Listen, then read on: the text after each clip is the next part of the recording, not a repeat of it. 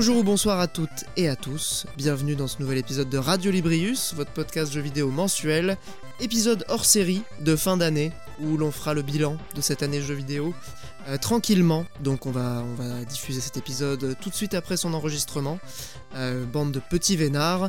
Évidemment avec moi nous avons euh, la team historique, hein, qui est composée comme d'habitude de ce cher Mikael, bonsoir Mikael, Bonsoir, joyeux Noël, bonne année. et joyeux Noël en retard, oui. Et, Et de ce cher Monique également. Et bonne fête euh, tout le monde. Bonne fête à toutes et à tous, effectivement. Euh, probablement, euh, cet épisode sera diffusé un peu de temps avant le- la nouvelle année. Donc, euh, bah, bon réveillon à vous. Euh, Est-ce que vous allez bien déjà avant de commencer ce, ce podcast de bilan? Bah écoute, à part, Ça va? Écoute, à part les galères de micro, tout va bien. Ah oui, c'est vrai que les auditeurs ne, ne le savent pas, mais ça fait 50 minutes euh, que euh, bah, qu'on prépare cet épisode euh, avec des petits soucis techniques. Donc on espère en tout cas que, que le résultat sera, sera correct, qu'on n'aura pas trop de galères euh, pour la, le montage et le mixage de, de l'épisode. Voilà. Boy, Mikael, voilà, ça va? juste deux secondes. voilà, coup de gueule contre Blue Yeti, rendez l'argent. bah, Blue Non, Yeti, attends, euh, ils, se ils euh, reposent sur leur laurier. Hein. Bah oui. Mec, moi j'ai mon, j'ai mon Yeti Blue, je l'ai depuis euh, en vrai 7-8 ans. Il a voyagé littéralement dans des valises et tout, il marche encore impeccable. Et bah écoute, Ouais, c'est vrai que c'est c'est assez durable comme, comme et bah matériel. écoute, le mien acheté il y a 4 ans à 50 balles sur eBay. Mais tiens, c'est étrange. Le bon plan de Monique n'aurait pas été un bon plan sur ce coup. Alors que, du coup, j'ai ressorti ma vieille carte son euh, Lexicon qui a 15 ans. Elle tient encore. Et euh, je, je parle dans un euh, Beta 58 de Shure. Voilà, c'est increvable, c'est machin. On aime bien. Et le son est vachement bon en plus. Hmm, Bah, grosso modo, votre qualité de son est à peu près équivalente. hein. Moi, j'ai jamais de problème euh, avec vos pistes, euh, vos pistes son, euh, puisque nous sommes dans les coulisses du coup de l'épisode. Pour les gens qui s'intéressent un peu euh, à comment on fabrique du coup un, épisode de Radio Librius, voilà, c'est passionnant. Euh, en tout cas, voilà, moi, j'utilise plus de Yeti depuis quelques années, bah, parce que j'en ai un qui est tombé en rade justement. Faut dire que bon, je l'avais particulièrement martyrisé le truc.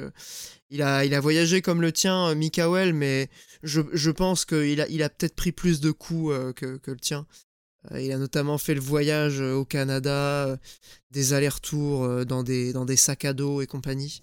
Euh, voilà, je, je pense que j'ai pas fait, euh, j'ai Ah, pas déjà, s'il a fait un avec. tour dans une soute d'avion, à mon avis, il a été légèrement secoué, quoi. Même si tu l'as Pas rien que ça, emballé. C'est ça, ouais. Donc, euh, je pense qu'il a, hum, il a pris cher. Mais du coup, je suis passé à Rode, qui est un peu le concurrent. ils, ont un, ils ont un micro à peu près équivalent du, du Yeti en USB, euh, qui est un petit peu plus cher, je crois, que le Yeti. Il doit être à 100, 110. Euh, c'est le, bah, le Rode USB. hein. Euh, C'est leur modèle. Je crois que c'est le seul qu'ils ont en USB. Et bon, bah, ma foi, depuis que je l'ai, euh, il m'a jamais posé trop de problèmes, donc je le garde. Mais puisque nous sommes dans un épisode de hors série, on va dire que ça justifie, mais on est quand même là passé, on est quand même là pour parler de jeux vidéo, chers amis, et pour faire un peu le, bilan de cette année. Alors euh, bon, on sait jamais trop par où commencer hein, quand c'est comme ça. Euh, on va essayer de sortir un peu des tops euh, habituels, histoire de vous proposer quelque chose d'un petit peu plus dynamique et, participatif, n'est-ce pas? Donc je sais pas par quoi vous voulez commencer, peut-être essayer un petit peu de, parler des tendances, puisque les tendances cette année, évidemment, il y en a comme tous les ans. Et on peut dire que cette année, bon, sans être une grande année de jeux vidéo, euh, elle, elle augure quand même quelque chose de, de- de pas mal pour l'année prochaine. Euh, Est-ce qu'on paye pas encore un peu les, les, les conséquences de cette pandémie? Euh, Est-ce que vous avez peut-être quelques mots là-dessus? Ah, pour, Qu'est-ce que vous avez pensé de cette année par rapport à l'année dernière, justement, qui était vraiment une année de, coup d'arrêt pour l'industrie? Est-ce que le- est-ce que l'année 2021 essayait de remonter un peu la, la barre? Bah, pour le coup, que vous en avez pensé du coup? pour le coup, le vrai coup d'arrêt, on l'a vu cette année. hein. Je pense. bah, je- Pas tant que ça, puisqu'il y a quand même. euh, alors, il y a eu beaucoup de reports, Bah ouais. mais mais il y a eu quand même beaucoup de jeux.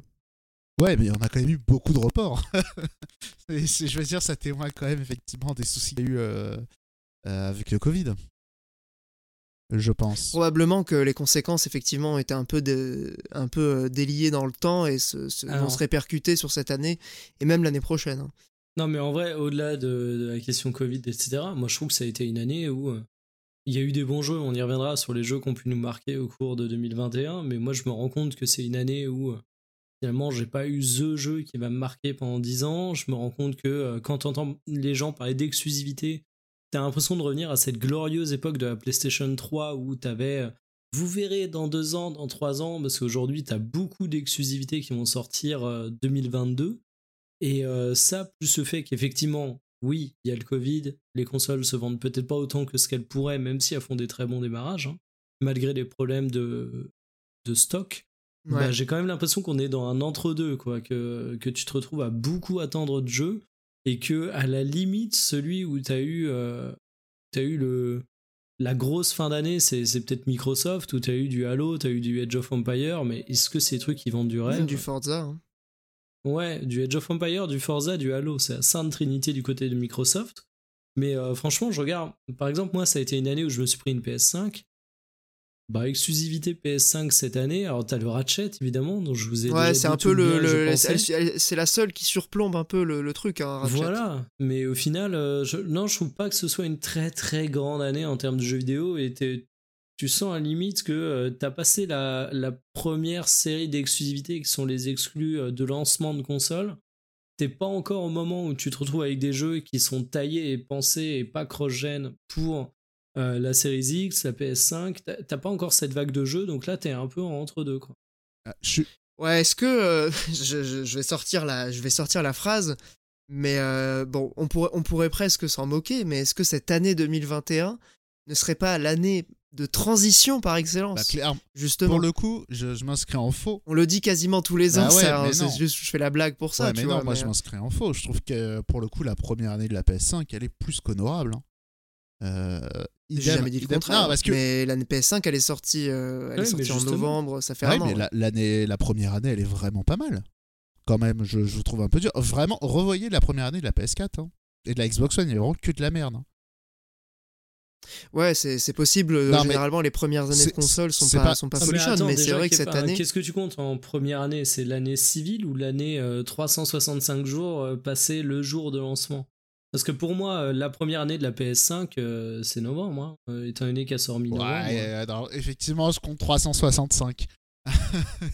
non, mais parce qu'en fait, moi je compte vraiment ça par cycle d'exclusivité. Ouais, mais c'est pas mal. Et t'as hein. eu ton cycle d'exclusivité de lancement et après, tu as eu une année plutôt creuse, quoi. Il y a eu deux, en fait, il y a eu deux grosses exclusivités euh, qui ont marqué l'année en, en Returnal, quand même, c'est quand même un jeu qui a pas mal marqué. Euh, essayez de retrouver. Lequel?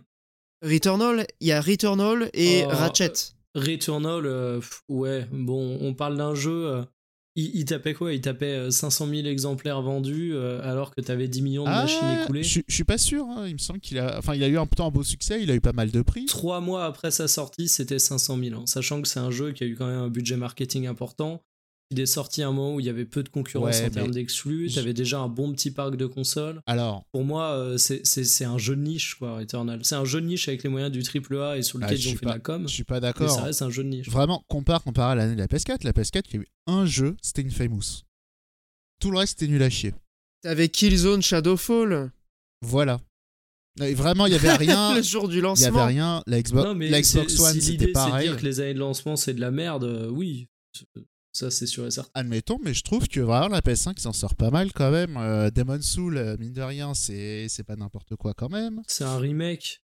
Certes, mais c'est pas n'importe quoi quand même. Là, j'avoue que je... c'est un remake qui s'est plutôt bien vendu. J'avoue que je scroll euh, mieux que Après, j'avoue que je scroll la liste des jeux sortis de cette année. C'est vrai qu'il n'y a pas énormément de, titres exclus PS5. Bah, en fait, je pense que ce que voulait dire Mikael et là où je le rejoins sur sur son analyse, je pense qu'il y a un point d'intermédiaire à trouver entre entre vous c'est que euh, la PS5 cette année a peut-être pas eu énormément d'exclusivité, mais comme les jeux étaient probablement pensés déjà à la base pour la PS4 et qu'il y a eu beaucoup de jeux cross-gen euh, qui sont sortis, c'est vrai que en tant que possesseur de PS5 euh, sur cette année, tu peux ne pas te sentir lésé dans la mesure où tu as eu tes jeux PS4 avec une meilleure fluidité, tu as pu redécouvrir quelques, quelques classiques. Euh, je sais qu'il y a eu des Stranding qui est, qui est ressorti. Ghost of euh, Tsushima. Ghost of Tsushima, c'est voilà, c'est pas un, c'est pas un classique, mais c'est un jeu quand même important de la PS4 qui est ressorti. même regarde ce jeu que j'ai vanné euh, pour le coup, Kena Bridge of Spirit. bon, il y a quand même. euh, Ben, c'est PS4, PS5, hein, Kena. Oui, mais c'est quand même un jeu pour mettre en avant la, la PS5, on va pas se mentir. C'est un jeu qui mise en grande partie tout sur sa plastique quand même. C'est d'accord, il est sur PS4, mais bon. C'est un peu comme Forza, tu vas me dire, Eh, c'est pas un jeu Xbox Series, il est aussi sur One. Ouais, ok. Non, non, alors pour le coup, je différencie totalement les deux. Pour moi, ils ont rien à voir, tu vois. Un truc tout con, Forza, c'est un console seller, euh, Kena, non. Non, ce que je veux dire, c'est que même un petit jeu comme ça, mine de rien, euh, il y a quand même un petit truc. Vraiment, euh, pour une année de lancement, je trouve la PS5, ça sera vraiment pas mal. hein. Je suis pas à l'aise vraiment avec le côté année de lancement, hein, je le redis. hein. Parce que euh, moi, je différencie vraiment ce qui est sorti en 2020, ce qui est sorti en 2021. Alors, j'entends que le bilan 2021, il est pas rachitique, mais euh, quand tu regardes ce qui va sortir en 2022 et ce qui est sorti en 2021, euh, bon, Returnal, je pense quand même le dire, désolé, hein, mais c'est quand même un jeu assez particulier, ça parle pas à tout le monde. Ratchet, j'aime énormément la licence, mais c'est quand même pas la licence la plus puissante du monde. Quand tu regardes ce qui va rapidement arriver sur PlayStation avec du God of War, avec du euh, Horizon, Merde. euh, très bientôt. oui, hein. Horizon, j'avais plus le nom. Euh, le Grand Turismo qui devrait aussi bientôt pointer le bout de son nez, même si la licence a, a connu des heures meilleures, dira-t-on poliment. Euh, je, je considère vraiment effectivement que 2021, t'as un peu la gueule de l'année où tu dis vivement 2022, quoi. Du moins chez Sony, chez encore une fois chez Microsoft. Je trouve qu'avec euh, avec du Forza, avec du Age of Empire, avec euh, enfin Age of Empire sur PC, euh, avec du euh, avec du euh, merde, du Halo, euh, il y a quand même des choses intéressantes, mais En fait, ce ce que- ce qu'il faut se dire, euh, Monique, je pense, par rapport à la- à l'année de, de la console, c'est que les, vraiment les jeux qui ont, qui ont rythmé l'année n'étaient pas des exclusivités à proprement parler. Kena, il est sorti sur PC. Il y a eu Deathloop, qui était une exclusivité console PS5, mais qui est avant tout un jeu PC. Euh, euh, Returnal, effectivement, c'est une exclusivité PS5. Ratchet également. Mais il y a eu beaucoup de jeux qui étaient euh, multiplateformes ou PC, PS5. Et c'est vrai que du coup, dans, en tout cas dans ma pratique personnelle, c'est vrai qu'il y a beaucoup de jeux que j'ai pris sur PC. Euh, euh, Nier, Nier Replicant, je l'ai pris sur PC. Enfin, bon, Resident Evil, il est sorti sur, sur toutes les plateformes. Mais du coup, voilà, il est aussi sorti sur PC. Je pense que le PC est resté cette année euh, une plateforme assez centrale, quoi, dans, mais surtout dans ma pratique en tout cas. C'est pas pour dire que euh, l'année de lancement de la série X et de la PS5 ont été moins bonnes que celles de la One et de la PS4. Euh, c'est juste pour dire que 2021, pour moi, ça n'a pas été une grande année de jeux vidéo.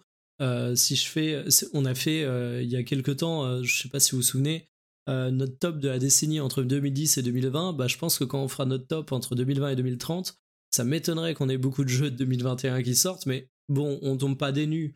Euh, c'est euh, des années de euh, lancement de consoles. Si on prend le critère de Monique avec euh, les 365 jours glissants, c'est rarement les plus grandes années de jeux vidéo. C'est pas une surprise, mais voilà. Quand je fais le bilan des jeux que j'ai fait cette année, il y a eu plein d'expériences cool, mais je me dis aussi que j'ai fait plein de jeux qui étaient sortis avant et que euh, c'est pas des titres qui vont marquer dans, euh, dans mon passage culturel. Tu vois. Alors après, ouais, là je pense là on peut tomber d'accord, c'est effectivement euh, 2021, il n'y a peut-être pas eu ceux ou ces gros jeux qui mettent tout le monde d'accord.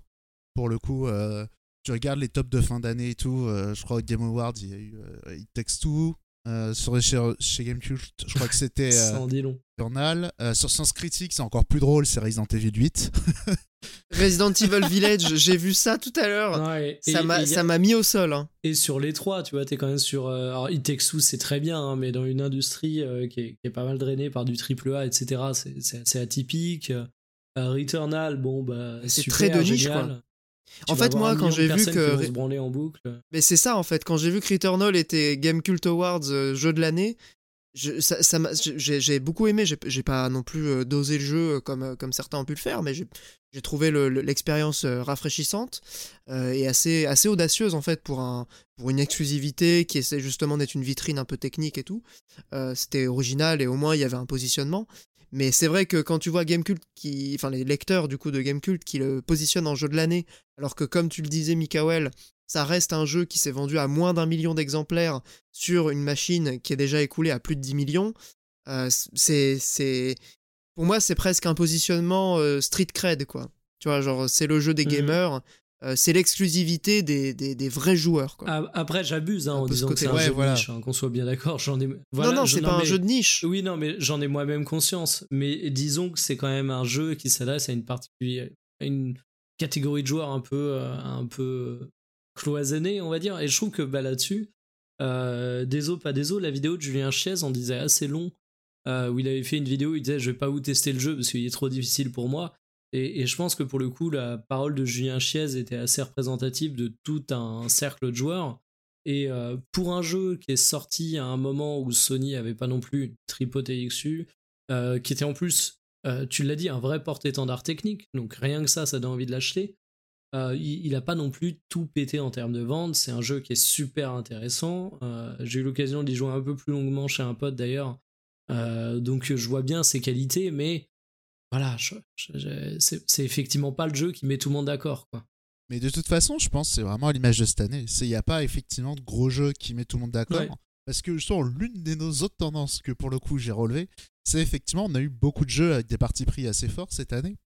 euh, qu'on fait parler d'eux. Tu vois, typiquement, Returnal, mine de rien, ça a clivé euh, le fait d'avoir un roguelike, roguelite, triple A. euh, Non, non, c'est roguelike, hein, euh, Ah, bah. Enfin, en Non, tout tu cas, gardes, euh, euh, tu gardes des atouts. euh, ouais, mais en- c'est vraiment. Genre, t'as des En- en raccourcis. vrai, euh, euh, je crois que t'as des caractéristiques spéciales aussi. Ouais, mais compare à genre un Hades où tu vas vraiment gagner des. des- C'est vraiment un, un jeu où tu, ton personnage progresse. Euh, dans Returnal, ton personnage progresse quasiment pas, quoi. Ouais, enfin, on va dire que c'est un On roguelite comprend. euh, light dans sa partie light. Ouais, voilà, c'est un rogue, un rogue très, un rogue super light, un on rogue se zéro. euh, on se Voilà. comprend, voilà, le, le- tous ces jeux euh, qui étaient souvent indés, on va dire, sans parler des, des vrais jeux quoi. Mais ça reste assez hardcore ouais, quand mais même. hein. mais il n'y a pas que ça, c'est vraiment, il y a beaucoup de jeux cette année, beaucoup des gros jeux en tout cas de cette année, euh, ça a été des jeux assez clivants. Typiquement SMT5, qui c'est pas un JRPG comme les autres.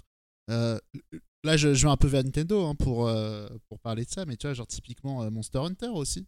C'est c'est con, mais. euh, Ah oui, oui, bah après Monster Hunter, c'est une série qui de base est assez Ouais, mais euh, voilà. euh, oui, on va pas dire que c'est 2021 qui a été marqué par ça. Ce Monster Hunter, finalement, continue non, non, son mais petit c'est bout de plus chemin. un, un, comment dire, un phénomène un peu sur toute l'année. Un, un constat sans y, y lier d'un- de- d'interprétation ou de direction. ouais.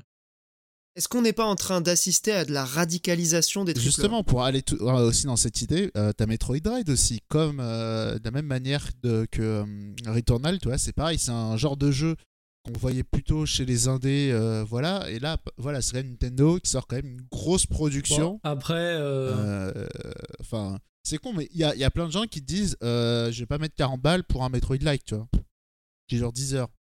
Ouais, non, mais je comprends l'argumentaire, d'autant plus qu'en fait, quand tu regardes un peu euh, le- la big picture, tu te rends compte que les AAA ont beaucoup été influencés par les indés, justement. Ouais, mais Que ce Après, soit euh, a- sur le genre, Attention sur, au côté euh, hardcore général, euh, parce que bon, euh, Mario 3D World, euh, Ratchet, euh, Halo Infinite, euh, Forza, euh, c'est c'est des jeux qui ont marqué l'année.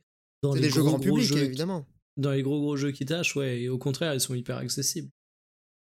Ouais, mais ce que, ce, que, ce que je noterais aussi comme tendance, en plus de ces mastodontes, on va dire, un peu ouais, inévitables, c'est quand même... seconde, euh, je pr- Pardon, ouais, vas-y, Monique. juste un truc. je, je dis pas pas que c'est des jeux élitistes, je dis que c'est des jeux qui ont quand même des particularités. Enfin, c'est pas des. C'est des jeux avec des partis pris quand même assez particuliers. Deathloop aussi, c'est un bon exemple, tu Mm. vois. C'est ce que j'allais dire. Ouais, Ouais, Deathloop, c'est une, c'est une proposition extrêmement euh, radicale, en fait. Ouais, voilà. Parce que, euh, voilà, c'est. Mais en même temps, c'est ce qui fait la force du jeu. Donc, euh, tu vois, c'est moi, j'aurais plutôt tendance à voir ça d'un bon oeil, cette, euh, cette radicalisation des, des AAA, ou en tout cas cette inspiration des indés euh, du côté des, des grosses productions. Euh, je, la vois plutôt positivement. Ouais, après, je dis pas que c'est que en piquant des trucs aux indés. Hein. Tu vois, même, comment ça s'appelle Guardian of the Galaxy, tu vois, aussi, mine de rien, c'est pas non plus le, le, le jeu licence le plus random du monde. J'ai pas joué, mais de ce que j'en ai vu, c'est pas. Pas d'exemple, mais euh, c'est pas, c'est pas le triple A le plus random possible, quoi. Ah, J'avoue que je, je- je- j'ai vu un peu euh, à quoi ressemblait le jeu, mais, euh, mais je sais même pas Moi, il m'avait concrètement- semblé très random au contraire, mais Bah je l'ai ouais, voilà, vu je- passer de loin, justement, donc euh, je. j'ai de loin, il me semblait assez random également. Euh, mais bon, faudrait que je- j'y joue un jour, quoi. T'as le gimmick avec les changements de perso, t'as quand même la DA qui est un peu particulière, c'est pas. Mais tu changes pas de perso, je crois, dans le jeu. Tu peux invoquer euh, les, les. Enfin, tu peux genre donner des ordres, des trucs comme ça. ça c'est. On va dire. il y a- Ah ouais, Final Fantasy VII Remake, je connais. Bah ouais, voilà, mais mine de rien, euh, là je te parle de, du jeu, euh, du, triple A solo euh, random, qui devrait être le plus random possible.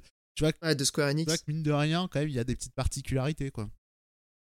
Après, j'ai pas joué, hein, je dis juste que ça- c'est pas le l'exemple de triple A le plus random possible. Bah si, les AAA random, c'est malheureusement, Bah, euh, mec, pour, euh, pour eux, c'est Ubisoft, quoi. Ouais, Bah non, mais même au-delà d'Ubisoft, Voilà, hein, ton 6. Battlefield il est ultra lambda, Forza Horizon 5 il est ultra lambda, euh, le Halo il est ultra lambda, Far Cry effectivement il est ultra lambda, ouais, voilà, Resident Evil 8 aussi. Il y, en- il y en a quelques-uns quand même, hein, mais c'est pas non plus. Edge of Empire il est ultra lambda. Bah non, c'est particulier. Comme C'est pas un AAA, hein, Age of Empires, pour moi. ça reste, dans tous les cas, c'est un. STR, c'est particulier.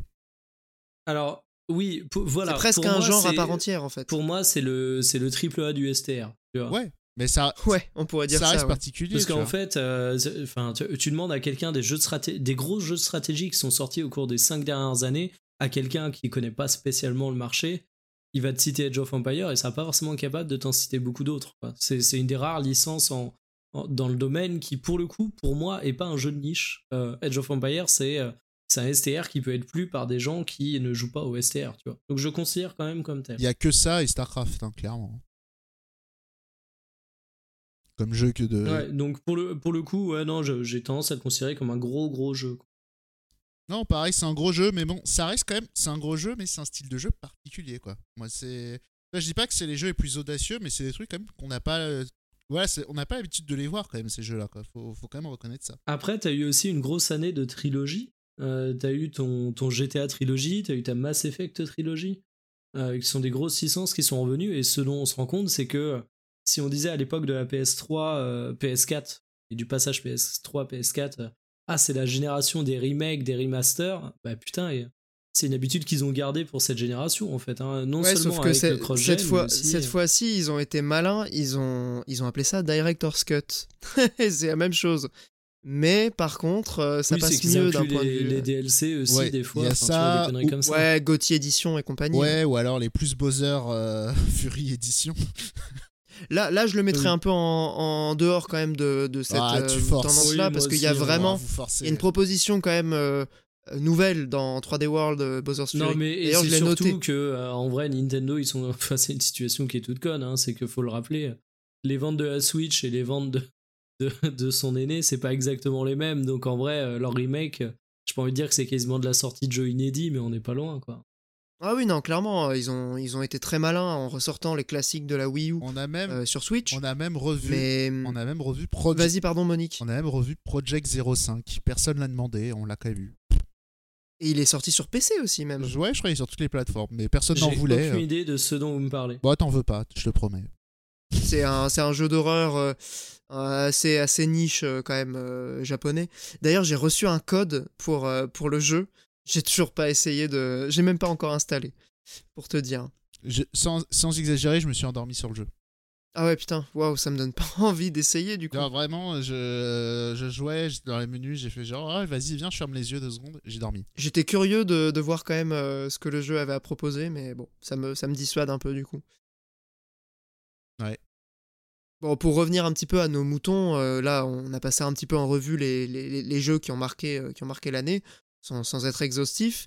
Euh, on a parlé évidemment des, AAA qui avaient une, une proposition radicale, mais est-ce que cette année, ça serait pas, d'un point de vue un petit peu plus industriel et sur, sur le long terme, comment elle s'inscrit justement sur, les, sur le long terme dans les stratégies des, des différents constructeurs, l'année de la servicisation ou de la, la, la- la mise en, en service, en, en- pas en jeu service, mais en pass euh, Mhm. du jeu vidéo, avec euh, le Game Pass euh, qui quand même voilà, avance ses billes et qui devient une, un incontournable, que ce soit pour les joueurs PC ou les joueurs Xbox évidemment.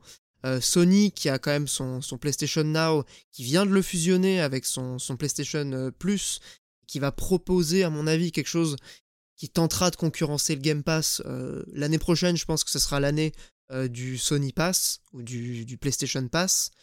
Euh, Est-ce qu'on n'est pas en train d'assister aussi à cette évolution vraiment majeure dans, les pratiques et dans ce que les constructeurs proposent?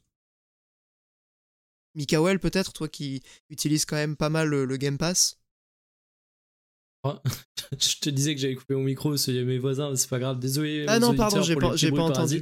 Euh, juste, ils, ont d'ores et déjà euh, fusionné le PlayStation Now et le PS Plus, non? C'était en projet, mais c'est pas encore fait, non? Euh, Je crois que c'est annoncé. Alors, est-ce que c'est fait? Je suis pas sûr. Mais en tout cas, c'est officiel. Ça sera fait. D'accord, bah, tu vois, j'avais même pas en tête que c'était officiel. alors, ça fait longtemps qu'on parle du Game Pass ici. On en avait parlé un peu il y a bien longtemps comme d'un objet de curiosité. Où je me souviens, on avait fait un podcast sur le, le jeu en stream et on avait parlé de plein de choses. On avait parlé des, des PC à distance, mais on avait aussi parlé des offres type Game Pass euh, qui, euh, qui sont finalement une autre manière d'appréhender son catalogue de jeux. Et euh, moi, je l'ai rarement autant pris dans la gueule que cette année. C'est-à-dire que gros consommateur du Game Pass depuis son lancement, cette année, bah, je vais encore reciter les mêmes, hein, mais Forza Horizon 5, Edge of Empire 4 et Halo Infinite dans sa version, Infinite, ouais. Dans sa version campagne, parce que le multijoueur est, accessible à tous. le Et Back 4 Blood et Back 4 Blood, effectivement, tu fais bien de le citer. Euh, c'est quand même des jeux qui avaient une certaine ambition, qui étaient attendus, qui sont des grosses licences. Enfin, Forza Horizon, c'est un console seller. Euh, Halo également, et qui ont été day one dans le Game Pass. Euh, donc je trouve que toute la concrétisation de la stratégie de Microsoft à avoir ces jeux qui sont sur PC, qui sont sur Xbox, qui sont dans le Game Pass day one, ben, on avait beau savoir que ça allait arriver, je trouve qu'on se l'est pas mal pris cette année dans la face.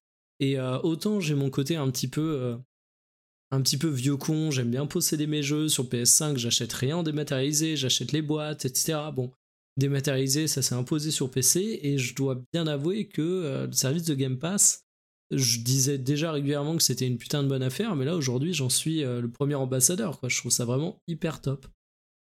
Ouais, je, je vois pas ce qu'on pourrait ajouter en fait. C'est pour le coup, sur, sur, sur cette feature-là de, de, stratégie de Microsoft, ils sont, ils sont assez intouchables. quoi.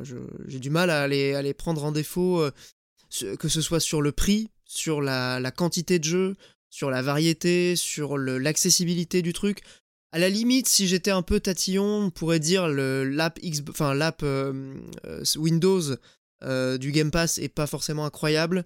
J'ai souvent eu des bugs, notamment avec euh, Halo Infinite, là, que, je suis en train de, de, faire, du coup, dans, dans, sa version campagne. J'ai pas mal de bugs de lancement, euh, l'exécutable est pas trouvé, enfin, voilà, des petits soucis avec la Xbox Game Bar aussi, l'intégration est pas Mais folle. Là-dessus, les, les, mêmes soucis que t'as avec euh, tous les clients sauf Steam, quasiment, j'ai envie de dire. Ouais, c'est tous les clients mm. sauf Steam. Ah, oui, oui, non, si t'as raison, ouais. Mais bon, là-dessus, je vais peut-être pas me faire que des copains, mais Bon, l'interface Xbox, euh, même la, console, je veux dire, j'ai jamais trouvé particulièrement incroyable. Windows, il y a suffisamment de blagues qui sont faites là-dessus.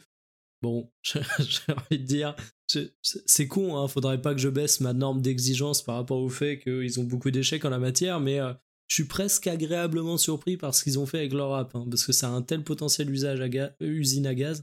Mais je suis d'accord, s'il y avait un point faible, ce serait ça, parce que sinon, euh, service est assez inattaquable et même par rapport, enfin il y a un truc aussi dont on parle jamais, mais euh, ils ont des offres de bienvenue euh, qui sont un euro pour trois mois quoi. Voilà pour trois mois et en plus des fois. Euh, je sais pas comment, mais moi je me suis retrouvé à avoir deux fois cette possibilité. Et eh ben je crois qu'en fait c'est si t'as un nouvel appareil avec Windows. Alors là-dessus, ah non, par contre j'ai une énorme critique à faire là-dessus. j'ai un nouveau PC qui est sous Windows 11 et j'ai lié un compte Microsoft à ça.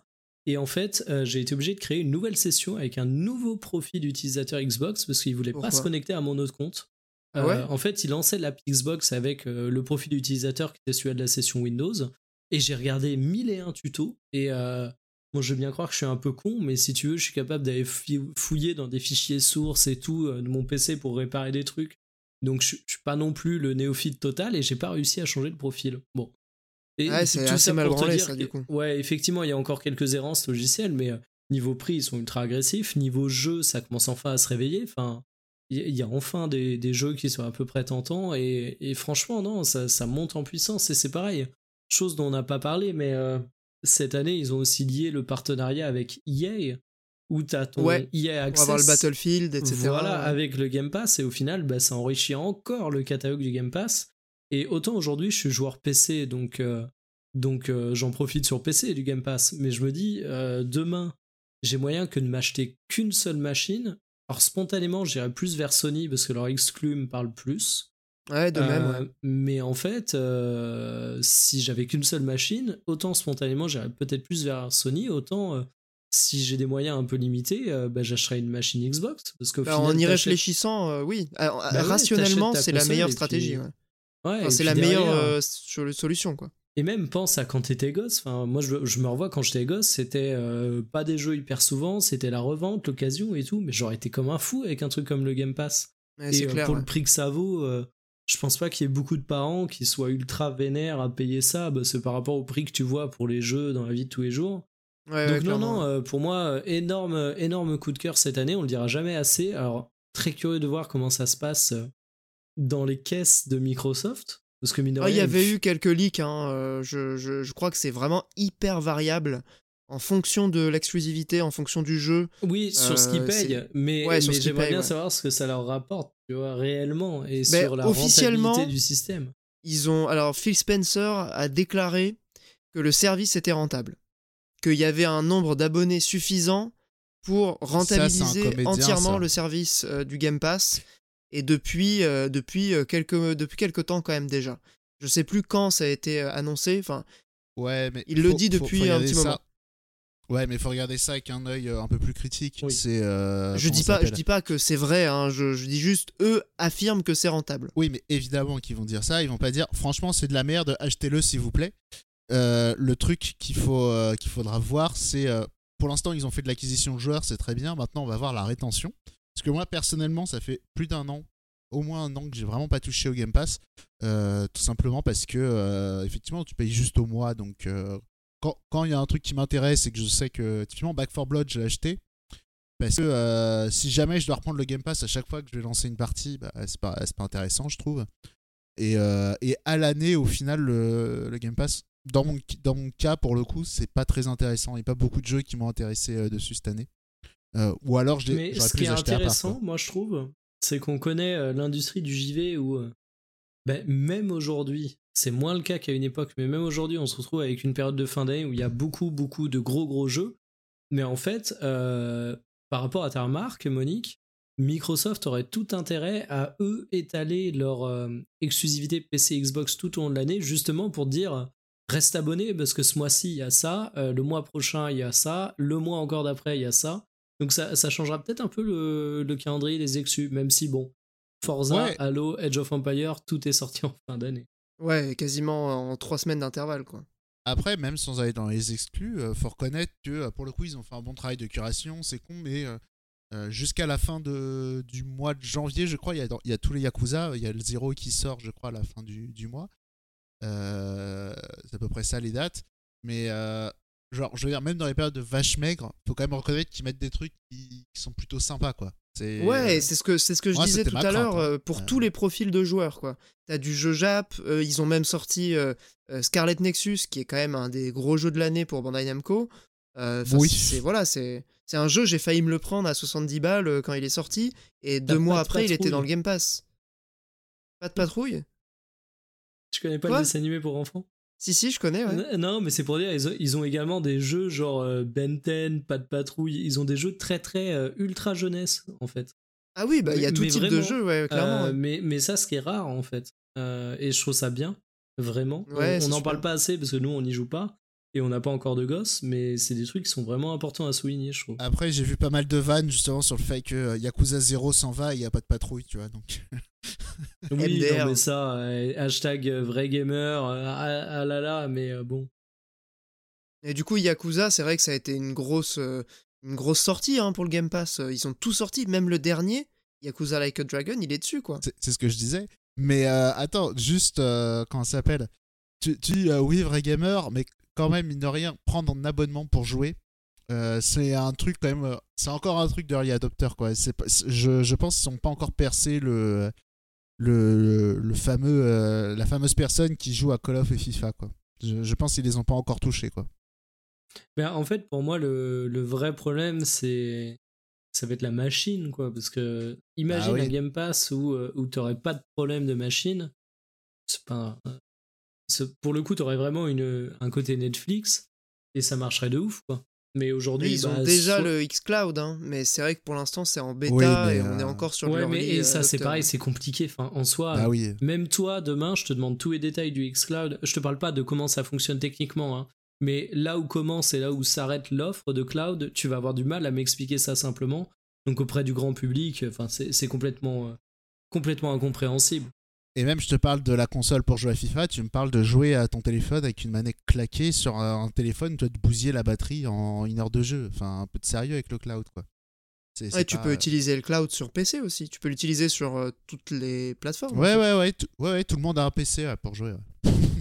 Non, mais ce que je veux dire, c'est que pour l'instant, c'est encore, on en est encore au stade euh, vraiment euh, pratiquement euh, préliminaire, mais C'est pour les early adopters, c'est ce que je dis. Ils n'ont pas encore touché euh, la personne qui veut, en fait, qui achète ces jeux justement pour pas se prendre la tête, pour pas avoir des histoires de cloud, de, de, débit, de est-ce que mon abonnement il est à jour, de est-ce que ma est compatible, de euh, oh tiens, il y a des bords noirs sur le côté de mon téléphone, comment je fais? Voilà, pour, pour les gens qui veulent pas se prendre la tête, ils les ont pas encore touchés, ils ont pas encore touché. Là, ils ont touché les pantaros, mais bon, et pas que les pantaros, parce que comme le soulignait euh, pas que je force, je sais. Non, mais tu vois, par exemple, euh, euh, ton comportement vis-à-vis du Game Pass, je pense que c'est un, c'est un comportement euh, pas si euh, rare que ça. Et c'est ce, ce côté un peu stratège, tu vois, je, je prends un mois d'abonnement, je désactive le renouvellement automatique tout de suite, comme ça je suis sûr de pas être baisé à la fin du mois avec un, un abonnement qui, est- qui, qui monte en plus, parce qu'il y a, y a l'offre de bienvenue, mais après ça monte quand même à, à presque 10 euros, je Bah crois. ouais.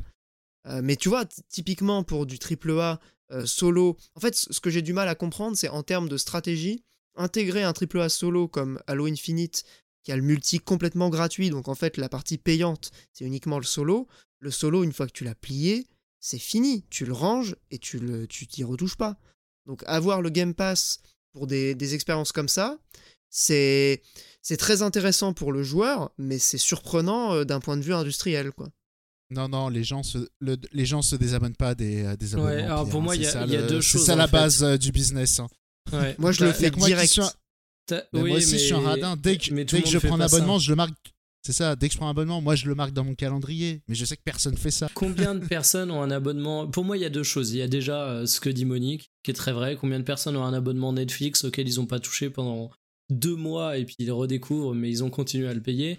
Et la deuxième chose, euh, c'est que de toute façon, aujourd'hui, il faut faire vivre ce service. Parce que Netflix, euh, pourquoi tu te désabonnes pas? C'est parce qu'il y a toujours des trucs qui sortent constamment. Et euh, pour qu'il y ait toujours des trucs qui sortent constamment sur le Xbox Game Pass, ils ont besoin de convaincre l'industrie, ils ont besoin de générer du cash. Et donc, ils ont besoin de miser au départ avant de récolter. En fait, pour moi, tu vois ce que tu as avec les plateformes de livraison façon Deliveroo, Uber Eats, etc. Euh, tu vas avoir un petit peu la même avec, euh, avec les plateformes type euh, Game Pass si demain Sony lance le sien.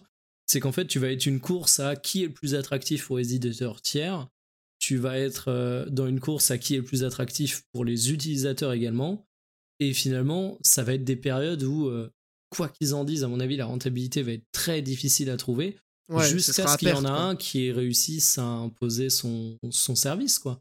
Soit parce qu'il y en a un qui crèvera, ce qui m'étonnerait, soit parce qu'il y en aura un qui baissera ses ambitions sur le sujet. Et en soi, Microsoft, euh, le Game Pass, le potentiel, il est connu de tout le monde depuis des années. Microsoft, ça fait des années qu'ils en parlent. Si Sony ils réagissent aussi tard que maintenant, c'est parce que bah, finalement, pour financer un tel projet, les coûts à l'entrée, ils sont Et colossaux. clairement, c'est. Et ils sont à mettre pendant des années. cla- Clairement, c'est. Donc c'est ça la stratégie en fait, c'est qu'aujourd'hui euh, ils disent qu'il est déjà rentable, je serais très curieux de savoir. Oui, Peut-être que sur un bilan comptable c'est rentable parce que c'est pas la même division qui va acheter les droits de jeu et celle qui récolte la thune ou j'en sais rien.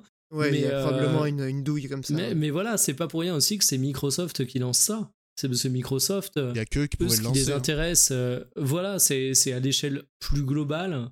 Euh, ils ont tous leurs services à refourguer. Limite, la console de jeu, maintenant, elle est vue comme un élément pour profiter de l'écosystème, mais pas une fin en soi.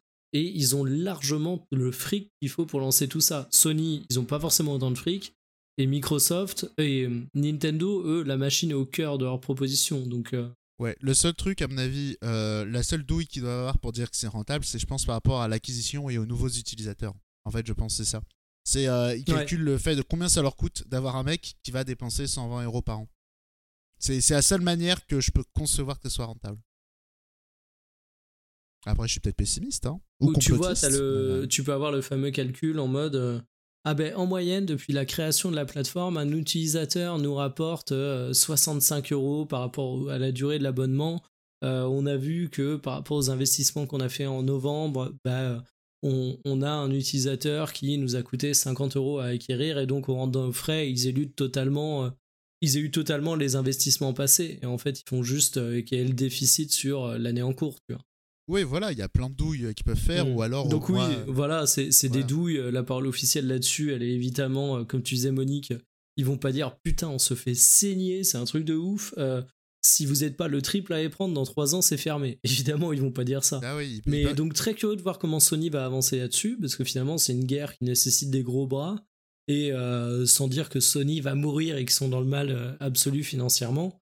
Bon, encore une fois, c'est pas Microsoft. Mais c'est plutôt l'inverse même. Euh, enfin, en tout cas pour le lancement des consoles, c'est plutôt Sony qui, qui part. Oui, mais ça pèse rien. ça pèse rien, effectivement. Ce qu'il faut voir, c'est la capacité d'investissement des acteurs. Ah oui. évidemment, mais je pense que. De la partie si, Là où Microsoft va plutôt axer sur l'économie d'échelle avec euh, bah, la possibilité de garnir un peu son, son stock d'abonnés Game Pass et de bah, finalement l'étendre de plus en plus, ce qui fera qu'à un moment donné, bah, le truc sera rentable et les, utilisateurs euh, en plus, ça sera uniquement du, bonus. Euh, Sony, même s'ils tentent un move de concurrence directe du, du Game Pass, leurs exclusivités, je pense au moins sur cette génération, après, on peut aussi faire de la prospective sur le plus long terme, mais je pense que sur cette génération PS5, Xbox Series, euh, Sony a les cartouches en matière d'exclus, en matière de catalogue et surtout de ligne éditoriale, parce que c'est quand même ça qui est important aussi, je pense, euh, pour les gens qui continuent à acheter des, jeux. Euh, c'est Sony qui va, a priori, sur ce segment-là, rafler la mise. Maintenant, à voir si la deuxième stratégie qui monte, qui est celle de Microsoft, va pas à un moment donné écraser la stratégie un peu traditionnaliste en fait de Sony, qui est sur finalement voilà un schéma beaucoup plus classique qu'on connaît de vente de consoles, exclusivité, tu vends ta galette à 70-80 euros. Enfin, ils sont dans un schéma qui est peut-être beaucoup plus classique que, que, Microsoft. à voir si jamais euh, Microsoft finit par euh, les, enterrer, je, pense pas. Mais, euh, mais je pense que sur le segment Game Pass, ça va être très difficile pour Sony de d'arriver au niveau en tout cas de Microsoft. Mais très clairement, ils iront pas en fait, c'est pas possible. C'est imagine Sony, aujourd'hui tu es Sony, tu vas voir tes investisseurs, tu leur dis "Eh les amis, on, la boîte elle marche bien, venez, on mise tout, on essaie de faire comme Microsoft, la boîte qui revient des enfers. Mais faut, faut réfléchir, euh, c'est pas possible. Bien sûr, ça me paraît aberrant. Pour l'instant, PlayStation ça marche bien, ils sont loin, ils sont loin devant, ils ont. Enfin, je veux et vu les capitaux que ça demande de prendre ce virage, euh, et c'est pas genre un virage, si on le prend pas, on est mort. Parce que typiquement, tu vois que Nintendo, ils sont pas du tout là-dedans. Ils baissent jamais les prix des jeux et tout. Mais toi, genre, euh, pour le coup, Sony, il voit, euh, il voit la boîte qui est là depuis euh, je sais pas combien de temps et qui, qui imprime des billets à l'infini, versus la, la grosse multi-entreprise qui essaye de s'imposer et qui crame des billets pour faire de l'acquisition. Tu vois, c'est. Sony mm. va pas faire va pas faire la même chose que le Game Pass au même niveau au, au, même niveau du truc. Je pense qu'ils vont faire un truc un peu bâtard entre l'offre de Nintendo et le Game Pass pour le coup avec pour fidéliser aussi leur, euh, leur clientèle quoi. Non, c'est pas ça que je veux dire, c'est ils vont euh, à mon avis, ils vont beaucoup cultiver leur catalogue euh, Sony plutôt. Oui, du coup, ils vont le ils vont le recycler dans leur pass, ils vont le ils vont le proposer sous, sous différentes versions. Non, mais même ils vont dire regardez, on rajoute des jeux PlayStation tous les mois. Ah, ah vous vous souvenez Crash Bandicoot parce que les gens ils vont rester parce qu'ils vont dire ah oui voilà tel jeu à l'ancienne voilà j'aime bien me le relancer de temps en temps ou oh tiens tel jeu j'ai pas pu l'acheter. Mine de rien ça aussi ça peut faire de la rétention plutôt Microsoft qui arrive avec des gros jeux euh, que personne connaît. Mine de rien, euh, fidéliser avec des vieux trucs, euh, ça coûte déjà infiniment moins cher. Et en plus, mine de rien, ça peut aussi faire de la rétention. Je pense Sony vont faire un truc un peu bâtard entre les deux, mais ils vont, ils vont pas trop aller vers le côté un triple A il sort, il arrive aussi sur le PlayStation Pass, ça me paraît impensable. Mais après, moi, il y a un truc qui me fait marrer, c'est qu'on parle de rentabilité et il y a un truc, alors je vais vraiment faire mon vieux con là-dessus, mais euh, on s'est habitué. Je l'ai redécouvert en achetant une PS5, ça m'a choqué de ouf. On s'est habitué à ce que sur console le online soit payant. Euh, moi, je m'étais acheté mon FIFA sur PS5 en me disant je vais le prendre sur PS5 et pas sur PC, étant donné que sera plus pratique pour jouer quand j'ai des potes qui viendront à la maison. J'ai voulu jouer en ligne et là il m'a dit paye le PSN. J'étais en mode quoi? Mais oui, c'est vrai. T'avais zappé J'avais zappé. Et rien qu'un petit PSN tous les ans, c'est 60 balles. Le Game bah oui, Pass, oui. c'est entre guillemets à peine deux fois plus cher, quoi. Ouais, c'est ça. C'est ouf. Et t'as de tous les jeux. ça. ouais. Ouais, ouais, mais après. Bah, c'est vrai que d'un point de vue utilisateur, il n'y a pas de débat. C'est voilà, c'est 10-0 pour Microsoft. Mais par contre, il y a même des, il y a même des services. Enfin, pour, pour revenir sur ce que tu disais, sur ce que tu disais, Mikael, il n'y a pas que le online. Il y a des services aussi élémentaires pour un joueur PC que la save dans le cloud. Ça, c'est payant sur euh, sur Sony, enfin sur euh, PlayStation. Tu n'as pas de save dans le cloud si tu ne payes pas l'abonnement euh, PlayStation Plus. Je me suis fait niquer une sauvegarde de, de Bloodborne comme ça en passant à la PS5 justement. Mais, euh, mais ça fait quand même des montants euh, quand même assez importants. Euh, c'est vrai que Sony a tout intérêt à proposer, comme le fait Nintendo, euh, des jeux, des, voilà, des sorties de jeux en, en émulateur ou des petites, des petites carottes pour euh, faire rester les gens parce que je sais que leur, leur service PlayStation Plus, euh, il est quand même un peu, il a, un il a pris un coup de vieux quoi. On pourrait dire ça. En tout cas, ils ont les licences pour le faire. Ah bah oui, non mais clairement, comme le disait Monique, ça leur coûterait pas grand-chose et ça permettrait eff- effectivement non seulement de faire parler d'eux, mais en plus de, de maintenir euh, euh, fidèle une, une clientèle euh, qui, qui Si, s'abonne. ça leur coûte pas grand chose. Hein. Ça dépend s'ils vont foutre dedans. hein. Mais c'est juste que je vois mal. euh, je les vois mal mettre. euh, je sais pas, il y a quoi comme gros jeu qui sort l'an prochain Le prochain Assassin's Creed en Amérique latine. Voilà, vous l'avez entendu ici. Source Monique Consulting. Franchement, j'y crois pas. Ouais, non, mais c'est un peu une blague que c'était une vieille prédiction que j'avais fait. Mais euh, Ah ouais, je me rappelais même plus. Bah non, t'avais parlé des les Vikings, tu Ouais, les avais, tu les au avais même moment, j'ai dit d'abord les Vikings et après l'Amérique latine. On verra. Ah, moi, je vois plus un truc genre révolution industrielle. euh. J'a- J'avais annon- Mais bref, j'avais annoncé aussi euh, début du XXe siècle. Mais bref, passons. bah sinon, peut-être pour finir un peu sur les bilans, on peut passer sur les pronos des sorties de l'an prochain plutôt que les attentes. Bah les pronos, euh, on sait déjà ce qui va sortir. Ah bah non, faut sortir les trucs pas annoncés. C'est ça le jeu. Ah oui, d'accord, les annonces. Bah, pas les jeux qui sortent l'année prochaine, Ah bah du coup, si. euh, les trucs qui vont être Alors annoncés. moi je dis ouais, moi je dis annonce l'an prochain et euh, sortie euh, 2023. Moi je dis euh, Fire Emblem 4 remake. Je je relance. Tu relances une bille là-dessus. Je la relance. Tu t'es déjà fait niquer une fois, mais t'y revas une deuxième fois, quoi. Bah, c'est pas Fire Emblem, mine de rien, ça va faire 3 ans l'an prochain. Three Houses, ouais. Bah, moi, je vois plus une suite à Three Houses, du coup. Euh, je suis en train de réfléchir, est-ce qu'il y a déjà eu des suites de Fire Emblem? Je me Ouais, rappelle pas forcément une suite euh, directe, mais un nouveau dans la même veine, quoi. Ouais, ah, ouais, tu dis un... Ouais, je sais pas si c'est... Un peu comme, euh, tu sais, sur 3DS, t'avais eu Awakening, et ensuite t'avais eu Fates. Je vois bien un, un truc dans le même style, tu vois. Ouais, mais après, il y a eu Icos. Le 3, il y avait déjà eu un remake sur DS. Ouais, mais Euh, Icos, c'est sorti après Fates. Ouais, ouais, c'est ouais. un remake, justement. Ouais, ouais, ouais. Écoute, moi je. Ouais, mais regarde, sur DS, ils ont sorti que deux remakes, ils ont pas fait de Fire Emblem DS. Ouais, ouais, non, mais comme il y en a un- déjà eu un sur Switch, c'est vrai que euh, c'est assez surprenant qu'on n'ait pas du tout de nouvelles de la team euh, Fire Emblem euh, quasiment depuis, euh, depuis ouais. Bah, ils ont fait un WarioWare, ils ont fait un Metroid l'an dernier. Hein. Attends, c'est eux qui ont fait le dernier WarioWare, là? Bah, c'est Intelligent System. Ah, ok, ok, ok. Je, je pensais que c'était euh, un autre studio.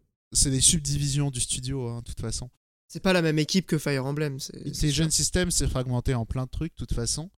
Et euh, typiquement, Treehouse, il l'avait fait avec euh, Koei Tecmo aussi. Oui, ouais, ouais, ok.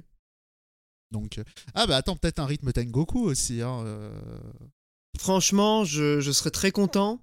J'y On a eu crois pas des WarioWare masses. l'an- On a eu WarioWare l'an dernier, pourquoi pas, tu vois. Oui, c'est vrai qu'à ce compte-là, on peut, on peut pas s'interdire de- d'espérer, quoi. Sinon, autre annonce aussi, je marque mes mots. Mais après, il y a déjà eu des leaks, je crois, c'est euh, Xenoblade 3 ou Xenoblade X2. Ah oui, ça, Mhm, bah oui, ça c'est attendu. ouais. Est-ce que je. Même si- Ah. Attends, ouais, je, je. Même si pour le coup, Intelligent System. Euh, non, là c'est euh, Monolith. Monolith, c'est vrai que pour le coup, ils sortent beaucoup de trucs parce qu'ils travaillent aussi sur Zelda et sur euh, Animal Crossing. Ouais, ils ont, Donc, ils euh, ont bon. sorti aussi le, le remaster du, du premier quand même l'an dernier, quoi. C'était un énorme travail. Ouais, ouais, ouais. Mais c'est en gros studio, Intelligent System, ils bossent sur tout. Euh, non, Monolith, ils bossent vraiment sur plein de trucs. Donc, euh, comme quoi. Tu sais, ils ont, ils ont travaillé sur euh, Animal Crossing et euh, deux mois après, ils te sortent euh, Xenoblade, hein, euh, remake. Ouais, c'est vrai.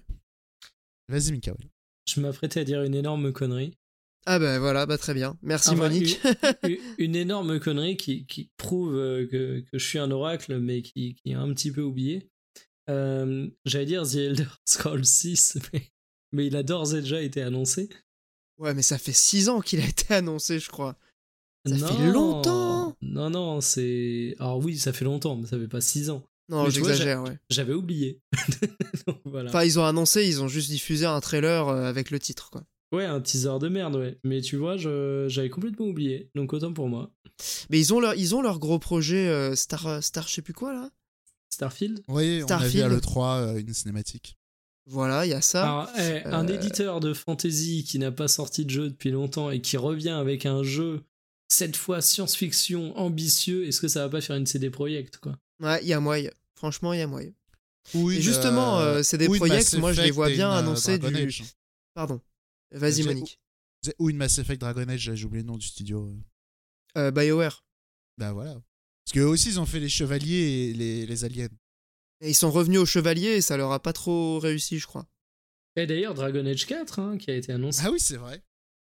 Ouais, ouais, mais on sait, mais on sait pas du tout où ça en est. Hein. Mais il y a plein de jeux comme ça euh, qui ont été annoncés depuis une plombe. Enfin, Dragon Age 4, euh, non, c'est relativement récent, je crois, mais. Le dernier Dragon Age, c'était Inquisition, non? C'était quoi 2000... C'est Inquisition le dernier, et c'est pour ça que je dis ça leur a pas non plus. euh, Ouais, ça a réussi de ouf. 7 ans, Inquisition, quoi. Moi, j'avais beaucoup aimé, Euh, mais il était particulier. hein. Ouais, ouais, ouais, 2014, 2015, je dirais. 2015, Ouais, je Un pense. truc comme ça. en ouais. 2014. C'est pas l'année de The Witcher 3, justement? Non, c'est avant Witcher. Ouais. C'est avant Witcher Ok. Bah, en tout cas, euh, je, je, je pense que BioWare va. Putain, sachez qu'en plus, BioWare a sorti entre temps Anthem. hein. J'avais complètement oublié ce jeu. Oui. Mais du coup, oui, ils, ont, ils, ils alternent, j'ai l'impression, entre euh, les chevaliers et, et les robots euh, dans le futur. Quoi. Et tu t'apprêtais à parler de CD Projekt? Non, je, je- justement, on parlait de The Witcher en off euh, avant, de, avant de lancer le podcast, euh, puisque évidemment, c'est c'est dans l'actu. Euh, compte tenu de, de la débâcle qu'on a connue avec, avec euh, Cyberpunk, je serais pas surpris que CD Projekt reviennent sur euh, son, son annonce euh, relativement définitive, euh, selon laquelle The Witcher 3 était le dernier The Witcher, et que c'était une trilogie, et que point barre, il y en avait plus derrière. Alors, oui, mais non. Je, je serais pas Euh, surpris qu'ils utilisent la licence The Witcher pour, se, pour redorer leur image. Je suis d'accord avec toi, mais par contre, je pense justement qu'il n'arrivera pas tout de suite, parce que pour des questions d'image, à mon avis, ils sont pas prêts d'abandonner euh, Cyberpunk.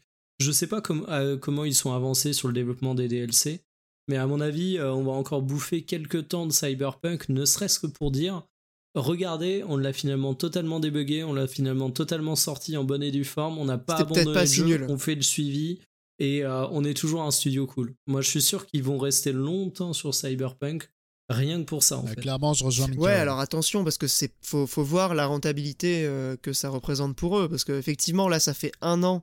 euh, ça, ça a fait un an il y a quelques, il y a quelques semaines que, que le jeu est sorti. euh, et le jeu est toujours pas fini. Enfin, là, je suis en train de, je suis en train Ah, d'y jouer. je- vendu. enfin, ils ont Ouais, il est déjà pour, euh, rentable. Évidemment, il est déjà En rentable. fait, ils ont de la thune pour euh, bien longtemps, à mon avis, et au contraire, faut pas qu'ils ruinent leur capital sympathie, parce que c'est c'est essentiel pour le studio, même si, comme on le disait en off, euh, avant d'enregistrer le podcast, si demain ils sortent un The Witcher Origins ou un The Witcher 4, peu importe la débâcle qu'il y a eu sur Cyberpunk auprès, euh, en plus des, des gros gros gamers, hein, euh, parce que finalement, est-ce que les- le très grand public va se souvenir pendant 10 ans de ce qui s'est passé? Je pense pas, mais ça se vendra quoi qu'il arrive parce que c'est un, c'est parce que c'est un The Witcher. Mais je pense quand même qu'ils abandonneront pas le jeu. Non, non, je pense qu'ils l'abandonnent- qu'ils l'abandonnent- qu'ils ne l'abandonneront pas. Pardon. Euh, en revanche, euh, je, je pense que la cote de sympathie de, de Witcher euh, est à, à elle seule, elle éclipse complètement le, le studio. Donc, euh, Mm. Je te rejoins entièrement là-dessus. Ouais. Euh, Monique, pardon, tu voulais réagir. Non, non, je disais juste que je rejoins complètement Mika. Ouais. Je pense Cyberpunk, là, ils sont dans le bourbier, ils vont pas le lâcher. hein. Bah, surtout qu'ils ont déjà une roadmap euh, pour 2022. Ils ont annoncé, euh, voilà, 2022, il y aura la, la mise à jour PS5, il y aura euh, probablement du contenu additionnel type DLC. Donc, euh, non, non, je pense que 2022, ce sera encore une année de Cyberpunk. J'ai une petite mais bon. question qui peut être rigolote aussi dans le genre Madame Irma. Euh, Est-ce que vous pensez qu'il y a des séries qui vont se faire rebooter? Euh, Je dis des trucs au hasard. Assassin's Creed, bon, ça n'arrivera pas. Le reboot a eu lieu il y a pas longtemps. Euh, Far Cry, euh, ce pourraient genre le de série. re-rebooter. hein. Je, je pense que Assassin's Creed, pardon, je te coupe. C'est vrai. Non mais t'as raison. Mais ils je ont- me suis avancé un peu. Mais vite. surtout qu'il y a, y une- il y a une annonce, euh, ou en tout cas, je crois que c'est soit un leak, soit une annonce, d'une sorte de reboot justement de Assassin's Creed qui s'appellerait, euh, je sais plus comment, mais qui serait une sorte de, de truc en ligne, euh, un peu, un peu Game as a Service, euh, vraiment euh, plus plus, une sorte de vraiment de, de revamp total. Quoi. Ça leur réussit bien Ubisoft, les gens en ligne, entre leur Battle Royale que oublié le nom, ouais, ouais. leur autre Battle Royale euh, qui était dans l'univers de Rainbow... Non, de Ghost Recon, je crois. Je Alors, me demande si ça va pas tomber à l'eau ce truc-là. Du Infinity, ouais, moi je voyais plus comme un side project, mais je me plante peut-être. Ah, peut-être, ouais. J'avoue que j'avais mais est-ce que vous voyez du coup des, des grandes séries comme ça, euh, grandes séries euh, commerciales notamment, se renouveler au cours de, de l'année 2022 Ben, il y a déjà- 2023 Il y en a un dont on est sûr, on sait qu'il va se renouveler, enfin en tout cas, il- on sait qu'il y a un reboot et que ça sort pas dans, dans pas très longtemps, c'est Pokémon. Ça, euh, c'est annoncé en janvier sur C'est Switch. pas un reboot, c'est un spin-off. Euh, je sais pas à quel point justement ça sera un reboot. Euh, on, on peut s'attendre à tout avec Game Freak, mais pour le coup, ça c'est vraiment une énorme licence euh, qui, se, qui, qui se propose de renouveler totalement son, sa proposition. Alors à voir comment ça se, ça, ça se jouera au final. C'est juste un Est-ce spin-off. que ça hein. sera vraiment un reboot? Non, non, mais c'est un spin-off, c'est tout. Ah, je suis pas sûr, hein, ils le présentent vraiment comme un reboot. hein. Ah, moi, de ce que j'ai compris, c'est vraiment. euh, c'est un spin-off. C'est comme. euh, Ouais, on verra, ouais. Comment il s'appelle celui sur GameCube, là, le, le jeu d'aventure qui d'arc Colosseum, Ouais, voilà. Il y a eu Stadium sur, 60 sur 64 Oui, et mais- Colosseum sur. Mais Stadium, c'est GameCube, Stadium, c'est autre chose. Colosseum, c'était un, un RPG. Et là, voilà. Oui, oui, oui, c'est un euh, RPG. C'est un RPG Pokémon sur console euh, de salon. Euh, bon. Je- J'avoue que la question naturelle me trouble un peu. Je, je, je cherche, mais je, je vois pas.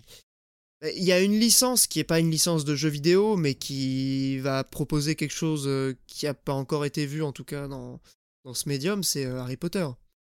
Euh, Il y a le, le- le jeu Harry Potter, là, je sais plus comment il s'appelle, euh, Ah, Héritage de- ce truc. L'héritage de Poudlard. Moi, perso, je suis pas forcément très hypé, mais je sais que c'est un jeu qui est extrêmement attendu et qui peut euh, Oui. proposer une sorte de. Pas vraiment un reboot, mais voilà, peut-être essayer de remettre la licence sur le devant de la scène. euh, En plus, avec, avec le Covid, les fans d'Harry Potter sont de plus en plus nombreux, quoi. Pourquoi? Parce que tu perds le goût. Ah, Voilà, c'était gratuit le tacle à la gorge. Ah, le bâtard.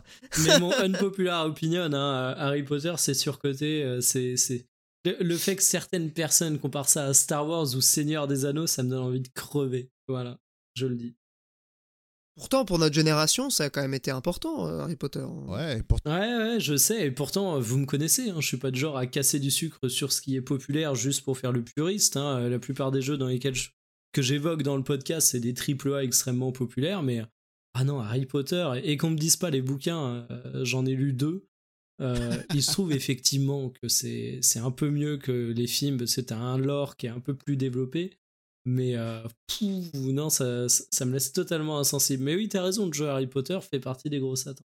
Et surtout que, juste pour faire la petite digression, euh, Harry Potter euh, et la comparaison qui est souvent faite avec euh, Le Seigneur des Anneaux, parce qu'en fait, bon, pour notre génération, ça a été d'abord Le Seigneur des Anneaux, puis évidemment les, les Harry Potter. Euh, Ah, c'est sorti en même temps, les films. de quoi? Ils sont sortis en même temps, les films. Ouais, mais Harry Potter, ça a duré jusqu'en 2007, je crois, 2008. Ah, jusqu'en 2008-9 plutôt. Ouais, bah c'est pour ça, genre la licence a quand même perduré beaucoup plus Ah, longtemps. Non, mais su- sur la question de l'univers et du, du lore, euh, même, même The Witcher, en fait, qui est un, un univers beaucoup moins euh, populaire, mais qui est quand même un, un truc qui, voilà, dans le jeu vidéo et, et pour des, des gens comme nous, ça, ça nous parle. Euh, c'est c'est incomparable le travail de, de diégèse, de création d'univers que tu as dans un, Oui. dans un The Witcher et dans un Harry Potter. Harry Alors- Potter, c'est une intrigue su- à partir de laquelle tu construis un univers. Je, je Euh, vais faire c'est pas un une univers. provocation à la Monique. Ah, je- j'en Euh, avais une. Harry Potter, à la limite, ça boxe dans la cour des Twilight, quoi. Ah, Voilà. Oh le oh, bâtard. la mienne Et était. c'est une provocation à la Monique, mais ça c'est vraiment hyper abusé. Je- Mais en termes de pas. lore, en fait, c'est c'est la même démarche. La mienne était beaucoup plus élégante, si je peux me permettre. J'allais dire. Vas-y. Bien, vas-y. Parce que Pierre, il disait oui, le Lord Harry Potter comparé à- au Seigneur des Anneaux, tu mentionnes pas. Moi, j'ai dire, pff, ah, comparé à Halo, ça dégage. Comparé à Infamous, euh, Alors, je effectivement. vous rappelle qu'on a fait une chronique culturelle sur la, sur la fameuse vidéo du mec qui a lu tous les bouquins d'Halo. Et Halo, il y a du lore. hein. On peut dire ce qu'on Il y a un lore mais- de malade? Ouais. Et il y a des bonnes musiques dans Infinite. Voilà, c'est c'est à peu près. J'étais assez surpris d'ailleurs de. Je, je kiffe hein, Infinite. euh, petite, petite digression qui a rien à voir. Mais euh, Euh, je, je suis en train d'y jouer. old et- school, mais excellent en fait. Euh, la, la partie open world, moi, c'est devenu un truc à podcast et le, le gameplay marche bien. Le game feel, au début, j'avais un peu peur parce que c'était le côté piou piou piou des armes d'Halo qui me faisait un Ouais. peu flipper. Mais ça se renouvelle bien et t'as un grappin, donc c'est forcément. C'est bon mortel le grappin. Ça rend le Voilà. truc hyper dynamique. Non, non, Halo Infinite est un bon petit jeu. Alors après, euh, C'est pas un 8 sur 10, c'est un 6 quoi. Moi, j'ai Enfin, mis pour un moi, 7. hein. Tu, tu vois, j'ai mis un 7 et je me dis, tous les jours, je peux recommander ce jeu. Mais alors, euh, quand on me parle de grandes licences du jeu vidéo qui sont censées euh, marquer des dates, tu vois, bah, je le redis, Halo Infinite, c'est. je vais pas dire que c'est ton Call of Duty, mais c'est c'est le jeu très sympa, que tu snacks, qui est cool, tu passes un bon moment. Mais alors, putain, il va laisser zéro souvenir. Et même en matière d'open world, la manière dont il aborde les choses, euh, j'ai l'impression que. Tu le sens le développement chaotique, parce que finalement, Ah oui, c'est une c'est- version world qui date de ouf. Ah, Mais clairement, c'est relativement archaïque dans, dans la structure, mais il y a un point qui me fait penser à Monique quand j'y joue. C'est que c'est- vraiment, c'est c'est un truc que je fais vraiment très peu dans les jeux. Je- généralement, je, j'essaie quand même de m'intéresser à ce que le jeu a, essa- a essayé de proposer euh, d'un point de vue euh, scénaristique. Je passe tous les cinématiques de Halo Infinite et tous les dialogues euh, parce que bon, j'ai pas fait les autres et ça m'intéresse vraiment Par pas du tout. Mais c'est drôle quoi. il y a un vrai scandale dans le jeu. C'est parce qu'il est pensé euh, pour ça, parce que la partie scénaristique, tu t'en bats les couilles, et c'est un jeu qui est censé être jouable à deux. Et tu vois, à pas mal de moments qu'il y a des trucs qui sont pensés pour être faits à deux, en mode trip, exploration, t'es à deux dans ton buggy, un qui tire, un qui conduit. Et euh, bah, le mode de joueur ne sera disponible qu'au début de 2022. Et ça, Ouais, c'est criminel. un scandale. Ouais, c'est Euh, triste. Hein. Le jeu est sorti en mode. euh, T'as d'abord la partie online qui est gratuite, puis la campagne, puis le mode de joueur. Et, et en plus de ça, on sait que le développement a été repoussé. Alors, je vais pas dire, ah, il faut sortir dans les temps, il faut cruncher. Non, non, mais pour un jeu qui est censé être une grande licence du jeu vidéo, qui a eu une gestation extrêmement compliquée, qui a été repoussé, qui sort en morceaux, qui graphiquement est très très loin d'être un maître étalon, même si c'est propre. Euh, Ouais, ça propre. représente un peu 2021, tu vois. Je- quand je Ouais, disais que c'était une année qui me marquait pas, euh, bon jeu, je regrette vraiment pas et je le conseille si vous êtes amateur du genre. Mais alors, euh, oubliez dans six mois, et même, je suis gentil en disant six mois. Mais d'autant plus que la partie euh, coop, en fait, c'est un des éléments fondateurs, si j'ai bien compris, de toute la licence. C'est quasiment euh, tous les épisodes étaient jouables en coop, local, même la plupart du temps. Et ça fait vraiment partie, je crois, des souvenirs des gens qui connaissent bien la, la licence. Moi, j'avoue, j'y connais R, mais je sais que quand j'en parle avec des gens qui ont, qui ont fait les épisodes précédents, euh, la, la coop euh, pour la campagne, ça revient souvent. Et je vais te donner un truc encore plus Très scandaleux. bon souvenir sur Halo 3 en coop. Il y a le, le Reach aussi qui était jouable en coop. Enfin, je crois qu'ils sont quasiment tous coop. Quand ils ont ressorti euh, la Master Chief Collection sur PC, ils ont retiré les modes coop. Tu peux pas faire le jeu en coop local. Euh, les, enfin, les, les, les cinq premiers jeux, tu peux pas les faire en coop alors que c'était une feature euh, assez euh, essentielle de- des jeux d'origine, quoi. Ouais. Donc je sais pas ce qu'ils foutent avec la coop. ça explique peut-être aussi pourquoi le, le succès de, de, X- de It Takes Two, parce que les, les jeux coop, ben, finalement, il y, en a- y en a pas des masses, quoi. Et c'est un peu la cinquième roue du carrosse, euh, j'ai l'impression. Juste, si je, je, je rattrape un peu euh, les, les trucs. Alors, premièrement, la provocation sur comparer euh, Twilight à Harry Potter, faut quand même se calmer. hein. je veux dire qu'il de la Non, non, provoque, là, mais ah, non, calme. mais on est d'accord, hein, c'était vraiment juste pour la vanne. Voilà. Après, euh, l'autre truc, euh, tout à l'heure, on parlait de. euh, on s'appelle. On disait, oui, euh, Halo Infinite pour faire de la rétention, c'est complètement con parce que le multi il est gratuit et la campagne, une fois que tu l'as fait, tu l'oublies. Bah voilà, ils vous ont baisé en mettant, en mettant la coop un mois après. Ah Et putain, ben le voilà. génie. Et après, On n'avait pas compris. Et la troisième remarque, c'est que du coup, les vrais cerveaux à l'époque, ils jouaient à Time Splitter. Mais bon, après. euh, Ah, mais Time Splitters, mais oui Mais oui, le 2, le Future Perfect, les modes assaut de base que t'avais en, Ah ouais. en coop local, mais tellement. Ah, c'est full coop local aussi, Time Splitters? Euh, le 3, il est full euh, coop. Euh, il me semble pas le 2. Et et t'avais plusieurs choses en fait. T'avais non seulement le côté tu fais ta campagne en coop, mais t'avais des modes d'affrontement de joueurs en coop. Euh, et moi, honnêtement, mon enfance, il y a eu plusieurs jeux comme ça. Mais en FPS, il y a eu Time Splitters et il y a eu Red Faction, qu'on oublie totalement aujourd'hui. Mais euh, le coop local de Red Faction, c'était également quelque chose. Ouais, c'est ça, parce que tout le monde fait une fixette sur Halo et tout, mais euh, franchement, euh, moi, sur, sur GameCube, même j'ai des potes qui avaient la PS2, euh, même, ça nous arrivé de jouer à Halo, tu vois, sur une Xbox, mais franchement, en vrai, Halo, pas de mention, quoi. Enfin, vraiment, t'as en vrai, il y a Splitter, aussi un truc à c'était dire. Vraiment, T'as t'as- t'as eu combien de Xbox première du nom qui, qui ont été vendus en France? Alors, je précise, je connaissais personne qui avait de Xbox, mais il y avait euh, dans le, s'appelle, dans le, le truc de quartier, le truc de jeunesse, là, euh, il y avait euh, une Xbox. Hmm. Mais bon, on y allait surtout pour jouer aux cartes Magic, tu vois. Donc, euh, je veux dire, même des cartes pourries, c'était mieux que la Xbox, tu vois. Donc, euh, bon. Ah, le bâtard. La Non, mais je violence. parle- Non, je parle alors, alors je parle dans mon pas du tout esprit. une mauvaise console. Non, non, non, du tout. Il y a- il y a des jeux que j'aime bien sur Xbox, mais je parle dans mon esprit d'ado, tu vois. Genre, je me disais vraiment, si je sors de chez moi, c'est pas pour aller jouer à, un- à Time Splitter dans le futur, tu vois. On est d'accord. euh, Mais euh, C'était juste ça, quoi. Je sais plus comment on en est venu là, mais euh, voilà. On était sur les, les prédictions. euh, Monique nous proposait de faire un peu nos pronostics pour euh, 2022. Ah, et et d'ailleurs. Moi, j'en ai un euh, autre. Alors, juste avant qu'on passe à un autre sujet, euh, il y a un Time Splitters qui est officiellement en développement. Ah, peut-être. Ah bon? J'avoue que là, j'ai pas l'info. Alors, ça a été évoqué, euh, ça a été officialisé. euh, Alors, attends, faut que je te recherche ça. Ça serait le tac, tac. 4 du coup? La franchise Time Splitters revient avec un nouveau jeu et ce n'est nul autre que le studio original Free Radical Design qui travaille sur le projet. Polygon rapporte que l'éditeur Deep Silver a fait l'annonce ce mercredi qu'un jeu de tir et de voyage temporel était présentement en développement. Les deux fondateurs originaux de Free Radical Design, blablabla, euh, ont à nouveau uni euh, leurs forces pour former le studio.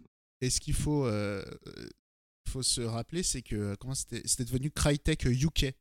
Donc vous pouvez Oui, voir les, excellents Homefront qu'ils ont fait.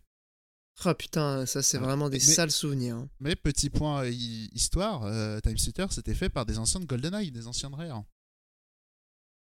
Ah ça, je me, je savais pas du tout pour le coup. Ouais, fun fact. Bah, c'est pour ça que en fait euh, c'est GoldenEye, Perfect Dark, Time Splitter, c'est un peu des jeux qui se ressemblent beaucoup. Quoi. Hmm. D'accord. Mais quand Et tu le dis, merci. la filiation semble plutôt évidente. hein. Bah, même les barres de vie étaient les mêmes. Ah Ouais? Ouais, je fais genre. Ouais, merci Monique pour, Je euh, fais pour genre- cette anecdote. Je fais genre c'était un truc de fou, mais non. Mais non, mais même l'autre truc aussi dans le. Tu sais, le petit ordinateur que t'avais dans le 2 là, tu sais, tu pouvais aussi hein, euh, trouver des, des disquettes de jeux et c'était des, des espèces de copies de vieux jeux rares euh, d'époque euh, C64, je crois, ou un truc comme ça. Voilà, tu m'en, tu m'en parles avec euh, trop de précision. Ah mais il a, il a une mémoire de fou, euh, Eddie, c'est incroyable. En, en gros, c'est genre juste tu pouvais trouver un snack pourri euh, et jouer sur un petit écran dans un, dans, sur une petite télé, quoi. c'est juste, euh, voilà, clin d'œil rigolo. Mais ce qui était énorme dans Time Splitters aussi, c'est que c'était un jeu qui se prenait pas du tout au sérieux. Et je m'en souviens en coop local, tu choisissais tes persos qui avaient des caractéristiques différents, différentes, et t'avais des persos qui étaient délirants, tu vois, genre Le des calamar, golems, euh, des, enfin ouais, t'avais des trucs, mais le petit c'est l'inverse complet de Halo du coup sur ce, de ce point de vue-là. Bah ouais, c'est pour ça que Time Splitter c'était cool et que Halo c'était. euh, Ça se jeu- prend Enfin, ça se prend énormément au sérieux, Halo, euh, j'ai j'ai l'impression en tout cas. C'était les jeux Ah un peu ben. bolos, hein, sans vouloir être méchant. Enfin, j'a- J'adore les musiques d'Halo, mais en soi, euh, t'as le côté euh, très grandiloquent, Bah, orchestral. c'est quasi musique d'église quoi. Ouais, on est d'accord, mais qui sont incroyables. hein. Moi, euh, les musiques Ouais, d'Halo, je sont suis cool, en ouais. admiration. Mais, mais quand tu dis qu'Halo se prend au sérieux, tu mets le main theme d'Halo euh, derrière et ça l'illustre parfaitement. Quoi. Ah bah oui, non mais complètement. Et c'est vrai que du coup, euh, quand tu débarques dans cette intrigue, euh, je sais plus, je, je sais même pas quel épisode c'est en fait dans la chronologie euh, Infinite, ça doit être le sixième ou le septième peut-être. Bah, du coup, t'es largué parce qu'il y a, y a un travail derrière qui est tellement de, de longue haleine. Enfin voilà, c'est c'est la flemme de rentrer là-dedans quoi. Alors là, encore une fois, je vais pas me faire des copains. Après les fans d'Harry Potter, je vais me mettre à dos les, les fans d'Halo. Euh, Halo, c'est quand même un très gros lore. Ils sont moins nombreux. hein. Voilà, ils sont pas nombreux déjà. Euh, Halo, c'est quand même un très gros lore pour pas en faire grand chose. Parce que concrètement, tu résumes tout le scénario en il y a des alliances aliens, euh, des trahisons, et puis un super soldat en armure avec une intelligence artificielle bonne qui est gentille, mais en fait un peu plus compliqué que ça. Bon, euh, voilà. je, veux pas être méchant, mais autant le lore est sûrement très très bien développé dans euh, tout ce qui est univers annexe, on va dire. Autant si tu prends juste les jeux Halo, enfin, jamais je me suis dit qu'un jeu Halo était une merveille scénaristique. Quoi. Autant il y a des choses hyper intéressantes en termes d'univers. Mais après, le, le, truc, le truc qui est intéressant avec Halo, c'est qu'au final, il est, euh, je dis ça sans troll, mais comment dire, en termes de mascotte de Microsoft, il est assez représentatif parce que Microsoft, on en parlait avec le Game Pass, c'est quand même le bon élève. Faut reconnaître que euh, le Game Pass, c'est un super dit, il trouve les bons jeux et tout. Euh, la Xbox était plus puissante, la Xbox Series X joue là-dessus. La Xbox 360, c'était la console généreuse, bon rapport qualité-prix. Ouais. Bon élève. clairement, le bon élève, mais il y a un truc qui bloque, c'est que c'est une marque de bolos. Et Halo, c'est ça, quoi. C'est désolé, ton lore, il ça est manque, Ça manque d'attractivité, on va dire. Bah, à une époque, t'avais euh, Milo et Peter Moineux qui demandaient du rêve. Non, même pas en plus. Non, mais non, mais juste des trucs un peu stylés en termes de SF, c'est con, c'est con, mais en termes de SF, Star Wars, il y, a des, y a des sabres laser, c'est stylé. Euh, Halo. Ah, t'as un ils ont des, ils ont des trucs puissants là.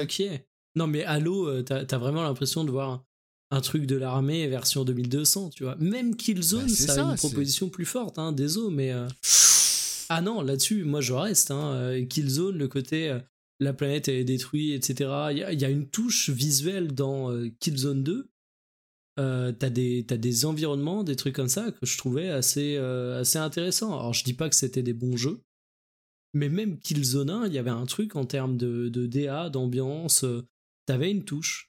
C'était pas loin de passer un jeu cool kid. Mais du coup, c'est marrant de savoir ça, étant donné que c'est quand même le hein. studio qui nous aujourd'hui qui est quand même à la tête de, Horizon, qui est notamment célébré pour cette proposition à la fois esthétique et, et d'univers euh, assez, assez original. Et bon, pour avoir fait Killzone euh, euh, Shadowfall uniquement, donc l'exclusivité PS4. Moi, je, mes propos ne tiennent que pour le premier et le deuxième. Voilà. D'accord. Ben, Shadowfall avait, avait quelques fulgurances. bon, c'était un jeu relativement moyen, voire, voire pas ouf du tout en fait, mais il y avait des fulgurances de esthétiques comme ça qui, qui m'ont un peu, qui m'ont un peu marqué. Ouais. Vous entendez les auditrices, les auditeurs, il y a deux fans de Killzone pour tailler Harry Potter. Hein. Non, non, moi j'insiste, désolé, hein, mais tu prends toute l'identité visuelle de Killzone, euh, t'avais quand même un truc un peu plus intéressant dans le premier, un peu plus ambitieux qu'Halo. J'avoue, j'ai jamais joué. Hein. Mais je vais me faire tuer là-dessus, hein, mais, euh, mais je le dis, hein, j'ai aucun problème. Bon bah on donnera ton adresse pour les lettres de menace de mort. Bah non mais oui, en plus ces mecs qui aiment jouer des Space Marines du futur, euh, ils sont toujours envoyés des menaces de mort, on le sait, mais... Euh, bah, c'est ça, on va Non mais eh, en vrai, même l'armure du Master Chief, désolé, hein, mais c'est vraiment Space Marine du futur basique, et même les, les mecs C'est une combine motocross. Hein. Les soldats de l'UNSC, tu les vois souvent, le bus vu que t'es en train de jouer à Infinite. Ouais. Euh, j'ai l'impression de voir les mecs de Starship Trooper. Ah mais de ouf mais, mais tu sais que la, cinématique d'intro m'a fait énormément penser à Starship Troopers, justement. Euh, d'ailleurs, c'est pas l'UNSC, c'est quoi? Je sais plus euh, comment ça s'appelle. C'est les États-Unis de l'espace. Ouais, voilà. mais c'est vrai que pour euh, rebondir sur ce que tu disais, Mikael, le, le design est. Il n'y a pas plus random. Définition de random, quoi. Non, non, le mot c'est cafard même. Hein. Bah, c'est cafard parce que c'est inintéressant, quoi. Il n'y a aucune aspérité, il n'y a aucune il y a aucune radicalité genre dans le truc, c'est random, juste random. Je veux dire même Metroid, on peut dire ce qu'on veut, mais euh, en termes de design, il y a un truc quoi. Bah il y a un truc euh, notamment dans les environnements, euh, l'armure de Samus, elle est, Rien que le perso. Rien que le, perso, ouais. Pour ceux qui me trouvent de mauvaise foi, vraiment, vous cherchez soldat UNSC dans Google, vous regardez la gueule des soldats que ça vous sort, soldat UNSC et, et, et, osez me dire que c'est autre chose que de la science-fiction en mode le plus premier degré du Space Marine version euh, future. Et du coup, ça fait un peu série B, quoi. Ouais, alors que Killzone, on peut dire ce qu'on veut. Il y a aussi un côté série B, évidemment. Mais tu prends dans le premier, euh, je le redis, il y avait quelques idées, il y avait quelques trucs au niveau de l'ambiance. C'était pas si mal. Après, Halo, on taille, euh, on taille beaucoup là, mais ça reste des bons jeux, je crois, en termes de, en termes de gameplay. C'est des jeux Ah qui non, sont mais il y solides. a un truc tout con. Hein. euh, Halo, ça fait découvrir le FPS aux joueurs console. Déjà, il faut le Rien dire, que ça, donc, et, euh, et- et ça, on peut, peut pas les prendre en défaut sur la, la transposition à la manette À, à d'un genre qui est quand hein. même très PC à la base et de la maniabilité même encore aujourd'hui ça reste je crois une référence en termes de gameplay manette pour le FPS quoi. Oui, Monique va me dire à modérer, euh, c'était d'autres jeux, on parlait de GoldenEye tout à l'heure, mais... euh, Bah, quand même. Oui, non, mais je suis d'accord. Mais pour moi, Halo, c'est encore un autre truc. C'est euh, c'est le, le jeu, le FPS console que tu avais envie d'avoir sur PC, bon, qui est sorti sur PC hein, au final. Euh, mais je trouve ça quand même fort. Et il y a plein de choses. hein. On a parlé de la coop locale. Des FPS qui font de la aussi bonne coop locale qu'Halo, bah t'en as quand même pas des millions. Euh, le mode Bah, online de Halo, c'était quand même une dinguerie, quoi. Enfin, même euh, sur la Ouais, scène arrive- et tout. Ouais, ouais, ouais. Te, te, te. Mais il est arrivé quand le mode online? Il est arrivé avec le 2, il est pas avec le premier. hein. Oui, non, mais c'est pour ça, je te dis à l'échelle de la série. Genre, euh, depuis tout à l'heure, on est en train Oui, de oui, casser Le, le scénario, la DA. Euh, bon, je- si je, je reparle gentiment de cette série, hein, je l'ai dit, coop Non, mais local, très gameplay, subjectif aussi ce qu'on dit. online, musique. Non, mais c'est c'est très subjectif. Euh, pour le coup, je, je peux comprendre euh, qu'il y ait des gens euh, qui soient attachés à ça. hein. Bien sûr, non mais encore une fois loin de nous l'idée de, de vouloir euh, casser du sucre sur les, les- les- les joueurs d'Halo parce que encore une fois il faut rétablir un peu l'équilibre. Euh, Il y, a, il y a aussi des bonnes choses dans cette série ah, et je me rends compte qu'on vient de faire un quart d'heure sur Halo dans un ouais, podcast non, juste bilan pour 2021. conclure, on, on me demande, je préfère mille fois Halo à Killzone. hein. Euh, si je prends le, le global. À, jouer, je pense que c'est meilleur. Ouais. Ça, ça- Non, ce mais- sont mais des à- meilleurs jeux. À tout, tu vois. C'était vraiment juste sur l'identité. Donc, donc voilà. Non, mais Après, tranquille, hein, les fans d'Halo, vous inquiétez pas, il y a des fans de Sonic. hein. Ah bah oui, mais Ah C'est- mais mec, là, euh, comparé Halo et Sonic, j'ai vraiment l'impression que Non, mais- tu, tu fais comme moi Harry Potter et Twilight, et qu'on soit clair, les fans de Sonic vont me Non, détester. mais justement. Pour moi, Sonic, c'est Twilight, et Halo, c'est Harry Potter. Harry. Potter. Non mais, non, mais voilà, ce que je disais, c'est en termes de taillage, tu vois, bon, bah, il n'y a pas que euh, les fans d'Halo qu'on taille. quoi. Ouais, Avec mais bon, les fans de Sonic, si tu veux, euh, ça fait 20 ans qu'ils n'ont pas pris de douche et qu'ils n'ont pas joué à un jeu vidéo, donc c'est pas bien grave. quoi. Et leur point commun avec les fans d'Halo, c'est qu'ils sont américains, de toute façon. Donc, euh, bon. Je crois qu'on a la take claquée de l'épisode. bah non, c'est vrai. Bah si. hein. Non, c'est des licences qui ont leur public aux États-Unis. c'est Bah, pas, Halo, euh, oui, Sonic, je t'avoue que je, je connais pas assez la fanbase de Sonic, malgré mon cliché insultant, là. On parle quand même d'un pays où il y a 40% de créationnistes. hein. bah, Faut voilà. pas non plus Tout s'explique. Hein. Sonic avec des couches, euh, c'est légit, hein, du coup. hein. Bah c'est les États-Unis quoi. Mais, mais après, blague à part, euh, alors ça vaut ce que ça vaut, mais il y a eu un grand sondage euh, au Japon là, des, des top 100 de leurs jeux préférés. Ouais, j'ai vu ça, seul- ouais. Il n'y a pas un seul Sonic. Il n'y a pas un seul jeu euh, Sega même. Ah ouais, Mais même voilà. pas euh, même pas un Rien. Yakuza ou? Rien à part les jeux Atlus, euh, du coup, qui sont. Ouais, mais les euh, jeux c'est- Atlus c'est des Non, jeux mais pour Atlus. donner- pour- Bref, on revient à pas les Sonic, jeux pour Sega. donner- pour donner une idée, typiquement, il y a 4 jeux Kirby, il n'y a pas un Sonic. C'est parce que voilà, le but de, de, de- de Kirby, il est au Japon, clairement. Et le but de Sonic, il est aux États-Unis. Genre, c'est basique. Ouais, et surtout les Sonic, euh, quand tu demandes quels ont été les bons jeux, euh, enfin, moi quand on me parle de Sonic, à chaque fois que je vois des vidéos de vieux mecs craignos nostalgiques en parlent, c'est ah, à l'époque ça allait été tellement vite, c'était tellement beau, c'était extraordinaire. Oui, enfin les jeux c'était de la merde et quand tu y rejoues en 2020, tu t'en rends compte quoi. Oh, je ne peux pas ne trop. pas être d'accord. hein. Oh, on a eu Sonic Mania qui était bien. Voilà, moi je suis là pour défendre les fans de Sonic, vous défendez les fans d'Halo. Euh, C'est vrai. On lorsqu'on défend les fans d'Halo, ouais. Euh, Lorsqu'on lorsqu'on or- on organisera un grand combat sur un parking d'un Auchan, je serai avec les fans de Sonic. Mikael, il sera divisé entre, entre la faction Halo et la faction Killzone.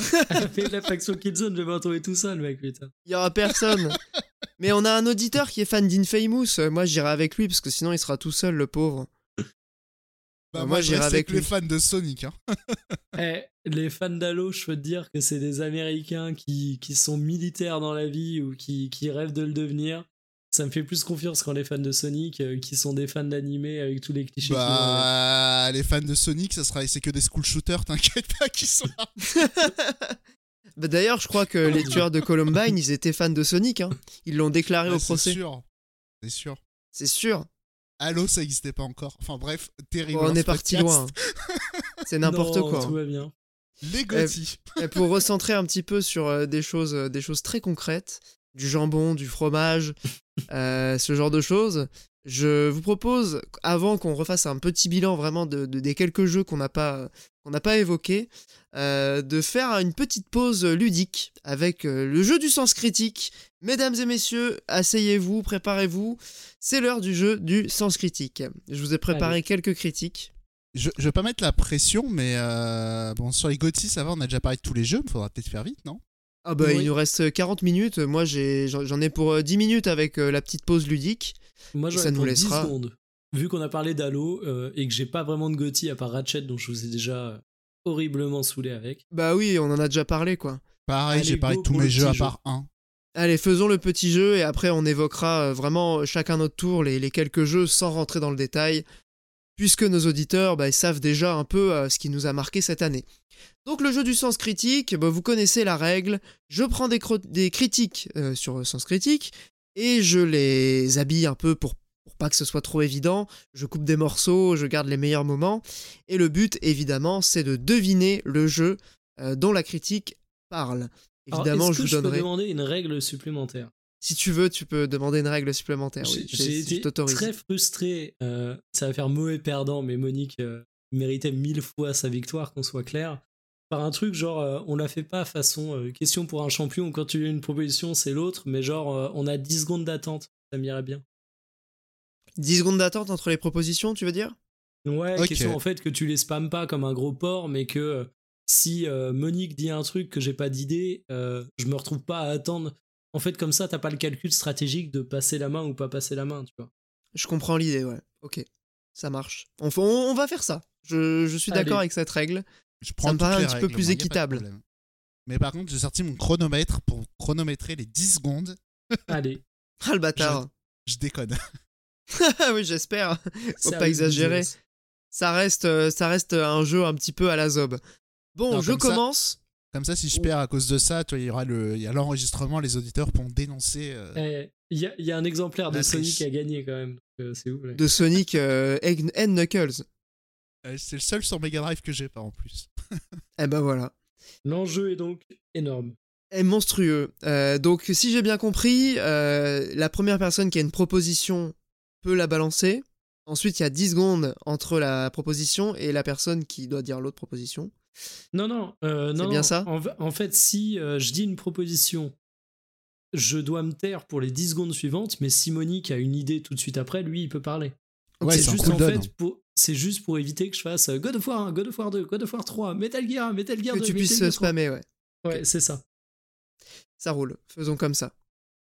Alors, je commence avec le- la première critique. Du coup, je regarde juste le nombre de critiques que j'ai choisies. Il y en a. euh, il y en a 6. Donc ça devrait. Elles sont pas très longues, donc ça devrait être rapide. C'est parti. Mais quelle claque Je trouve que David Jaffe et son équipe ont non seulement réalisé une prouesse technique, mais surtout, ils ont réussi à trouver, selon moi, le juste équilibre entre baston, énigme et plateforme. Le tout est en plus magnifié par une histoire intéressante, un personnage extrêmement charismatique et des musiques Uncharted 2. sublimes. Donc Monique, tu dis Uncharted. 2. Non. God C'est of non. War. C'est God of War. Bravo Yes. Mikael. Ah, Oh, j'hésitais entre les deux. Putain. Je l'ai- mis exprès pour toi, tu sais. Hein. Parce que la Moi, dernière j'ai fois, je l'avais à- pas mis du coup. Moi, il y a le David Jeff qui m'a fait euh, douter, parce que je me suis dit, peut-être le mec, il a entendu David Cage dans un podcast, et il s'est dit, de toute façon, les jeux, c'est toujours Alors. fait par des Américains. il s'est dit, David- En vrai, moi aussi, je me suis dit que c'était sûrement un piège d'Olbius. Ben, je, je sais qu'il est pas très connu, alors je me suis dit, je vais, je vais laisser son nom. Euh, ça Ah vous induira Moi, je peut-être des connaissais pas, hein, honnêtement. euh. Bah moi non plus, hein, honnêtement, je connaissais pas non plus euh, en, en découvrant la critique, mais euh, apparemment c'est le, le créateur de, de God of War. Bon. Bah, Un personnage très charismatique. Disons clairement. Et, et donc la, la note euh, qu'a mis cette personne, c'est 9 sur 10. Et on parle bien du premier God of War. Alors, en vrai, je, je dois pas être très loin. Toi t'as mis 7. Ah, autant pour moi. Ah, c'est déjà un peu plus raisonnable. Monique a dû mettre 2. Je sais pas. T'y as joué au premier, euh, Monique? Ouais, je crois que j'ai mis 3. Ah, ok. Allez, suivant. Chronique, euh, donc euh, critique suivante. Je, j'enchaîne. Le titre de cette critique, c'est Du bon gros caca. Ça pose un peu l'ambiance. Du Sonic. bon gros caca. Non, pardon, c'était juste pour la blague, vas-y. Game feel raté. Maniabilité lamentable. Écriture pseudo-subversive qui consiste à noyer l'esprit des joueurs via une pseudo-ironie présente chez tous les putains de personnages. Dans le monde de ce jeu, tout le monde fait usage de l'ironie, parle de la même manière, sans que cela, au vu de l'adulation généralisée, ne dérange personne. Vous voyez, il est très simple de jouer sur Borderland. l'ironie. Tu dis? Borderland non, ça n'est pas Borderlands. Vous voyez, il est très simple de jouer sur l'ironie pour faire croire à l'intellect. La réalité, c'est que ce jeu est un triple A minable, qui se contente de suivre les tendances actuelles, répète ses cinq boucles de gameplay sur des centaines d'heures, incapable de faire la base de tout jeu vidéo, à savoir renouveler ses mécaniques pour donner du fun aux joueurs. Ce jeu est un échec cuisant qui, une fois sa belle coquille usée par le temps, ne deviendra rien de plus qu'un jeu de la catégorie ça a mal vieilli. Alors, Ah, ça il est pas facile. hein. Ça fait 10 secondes, mais est-ce que ça serait pas Nier Automata? Non, c'est pas Nier Alors, Automata. attends, un jeu où il y a de l'ironie et qui a une grosse durée de vie. Je peux vous donner un indice sur la période de sortie. C'est un jeu des années 2010. Si vous trouvez pas, je pourrais préciser un peu euh, la, la date. Ah, honnêtement, euh, moi là, T'as pas d'idée? Monique, Euh, Je sais pas, Gears of War 3 Non. C'est un jeu de Mass Effect? 2000. Non, c'est pas Mass Effect. C'est un jeu de 2015. 2015. Witcher? Oh, c'est The putain. Witcher 3. Tu sais que j'ai hésité au tout début, quel con. Et Eh oui, c'était dans l'actu avec la sortie de la série euh, The Witcher sur Netflix. Eh, Mais alors, du J'ai coup, essayé je de comprends pas coller. l'ironie. Bah, les personnages, euh, apparemment, selon euh, cette critique, font usage de l'ironie. J'avoue que ça m'a pas marqué dans le jeu, euh, mais euh, effectivement, il y a pas mal de vannes quand même dans The Witcher. Putain, euh. parce que moi j'y ai pensé avec les 5 boucles de gameplay, bah, vu que je suis en train de me refaire The Witcher 3 en ce moment. Euh, et du coup, c'est un jeu où tu peux compter le nombre de bouts de gameplay, et je sais pas s'il y en a 5, mais grosso modo, je peux comprendre le délire. Mais je, je t'avoue que l'ironie. euh, Ok. Et donc la personne a mis 2 sur 10. Mérité. On parle bien de The Witcher 3. hein. Ça m'a un peu choqué, mais bon. Bref. Euh, donc, euh, critique suivante. Pour l'instant, on va dire que le, le deuxième point n'est pas attribué. Le premier étant attribué à. Ah bah, bah, si, attends, je l'ai trouvé, attribué tricheur. Monique, hein. euh. Bon, On allez, avait les indices de la même manière. Non, non, point attribué à Monique. point attribué à Monique. Je- J'accepte j'accepte le point. Merci bien. Ça fait donc un partout. Troisième critique. Bon là ça va aller vite, je pense qu'elle est facile. Je J'accepte la série, étant donné que c'est un épisode d'une série, vous n'êtes pas obligé de trouver l'épisode en particulier. Certes, en multi c'est plus drôle, mais tout seul, on se fait chier ferme. On reprend toujours les mêmes circuits, et on en refait qui sont fortement inspirés, avec toujours les mêmes personnages. Toujours les mêmes bonus. Mario Kart. Et donc la personne, c'est Mario Kart DS. La personne a mis 2 sur Ils 10. sont ravagés. J'étais. Vraiment, il y, a des- il y, a des- il y a des perles hein, sur Sens Critique. euh, franchement, euh, je me suis bien amusé. Ah. Donc ça fait 2-1 pour Mikael. Et surtout que c'est le jeu le plus consensuel du monde, quoi. Mais le Mario Kart Ouais, DS, je, en je plus, me il doutais pas que quelqu'un. euh, Enfin bon, moi j'aime pas ce match. hein, Partant de là. Ouais, mais Smash, c'est déjà un petit peu plus, euh, un petit peu plus Ouais. affirmé, tu vois. Comme Ouais, c'est un jeu de combat déjà, tu vois. Mario Kart, Ouais, c'est déjà. un jeu de course, donc euh, ouais. Qui n'aime pas les jeux de course, quoi. Et alors, du coup, je termine juste la, la, la, la critique parce qu'il y a un moment qui m'a fait rire. Le gars dit La même conduite rigide avec ce dérapage à la con. S'il y a bien une, une conduite dans un jeu de, de, de course qui est pas rigide, c'est celle de Mario Kart. Après, le dérapage à la con, certes, s'ils Ouais. pas les jeux où il faut déraper, euh, je, je peux comprendre. Mais rigide, Admettons. effectivement, bon. La conduite rigide, euh, Ah, c'était c'est- fort de café. C'est tout le plaisir. C'était quand même assez, euh, fort de café. Bon. 2-1 pour, euh. Chronique suivante. Une chose est certaine, la formule reste la même. Et très franchement, on ne va pas s'en plaindre. Vous accompagnez toujours un groupe de héros se formant purement par hasard et se voyant confier la tâche de sauver le monde. Soyons francs, si vous avez aimé ne serait-ce qu'un seul épisode de cette série, vous pouvez foncer sur celui-ci sans problème.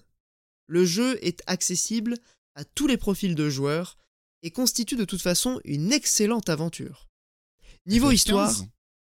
Pardon? Tu dis Monique? FF15 Non, c'est pas FF15. Héros réunis par hasard. C'est ça qui m'a fait écarter FF15. Ouais, J'ai pas joué. Niveau histoire, j'ai beaucoup apprécié ce que j'ai vécu, avec tous ces personnages très forts, extrêmement bien écrits, et leurs relations, chacun ayant, le chacun ayant le droit à son moment de gloire. La direction artistique a également évolué, avec de très beaux environnements, qui profitent d'une profondeur de champ remarquable, et un Tales design des ennemis. Ouais, Tales of Arise. Mikael marque le point. Ah, Mikael, pour l'instant, il est on fire. Je m'attendais pas à ce que tu sortes un jeu aussi récent. Ouais, bah j'ai essayé de mixer un peu des, des classiques, euh, des jeux de, la, de cette année, etc. Histoire d'être un peu, un peu varié, quoi. Et donc cette personne a mis 9 sur 10. Un peu comme, euh, comme Pouillot. Ce qui est marrant, c'est qu'Olvius, on voit ce qu'il juge. Il, il prend que des critiques qu'il juge honteuses, donc. euh, Vous avez compris le pattern. Ouais, donc on on voit ton opinion à travers ça. Eh ben exactement. C'était un peu le, un peu l'idée. Chronique suivante, enfin crit- critique suivante, pardon. Donc là, ça va aller vite aussi, je pense. Le- la critique est extrêmement courte. Ennuyant à mourir, graphiquement dépassé même pour l'époque, avec un aliasing à mort et un clipping égale fail. Des territoires complètement désertiques. Et seulement 4 personnages durant tout le jeu. Une voix, un garçon, un cheval et une morte. Et ça, c'est censé être épique? 4 sur 10. On est sur un classique. On est sur un jeu PlayStation 2. Ico? Malheureusement, ce n'est pas Ico. Ah, mais je suis. Ah, Shadow of the Colossus Et oui, J'avais coupé je Shadow. Le je suis Non, con, non. c'est que je l'avais si je, derrière, peux- putain. si je peux me permettre, Bah oui. je suis encore plus con parce que j'avais coupé mon micro. Ah, tu le disais Ah, depuis tout à l'heure là? Je l'avais au cheval, ouais. Ouais, bah ouais, une Ah, morte et un cheval. euh. Mais oui, je suis con, le cheval. Mais en plus, euh, t'étais tellement à côté, euh, Mikael, quoi. Mais attends, Ico, une quoi. fille dans Shadow of Colossus? Euh, bah, il y a la, la morte là, sa copine. Ah oui, mais il a dit quatre personnages. euh, une voix, le cheval, une fille et une morte. Euh, il a dit une voix, un garçon, une morte et un cheval. Ah, ok, non, ouais, pardon. Bah, la voix, c'est euh, c'est le truc qui te parle quand tu tues les colosses là. Ah, J'avais compris que t'avais une fille et une morte. Ah oui, non, c'est- C'est pour ça, moi j'ai pensé fille, garçon, Ico. Bref. Ouais, ouais, c'est effectivement la logique. Est... En plus, euh, t'avais vraiment euh, le, le jeu juste à côté, quoi. Donc on en est à 2 partout, si je me trompe pas? Ou 3-2 pour 3-2. Mikael 3-2 pour Mikael, je confirme. 3-2 pour Mikael. Euh, il, reste, euh, il reste deux jeux. Celui-là, je pense qu'il n'est pas facile, mais bon, je l'ai choisi parce qu'il devrait vous parler.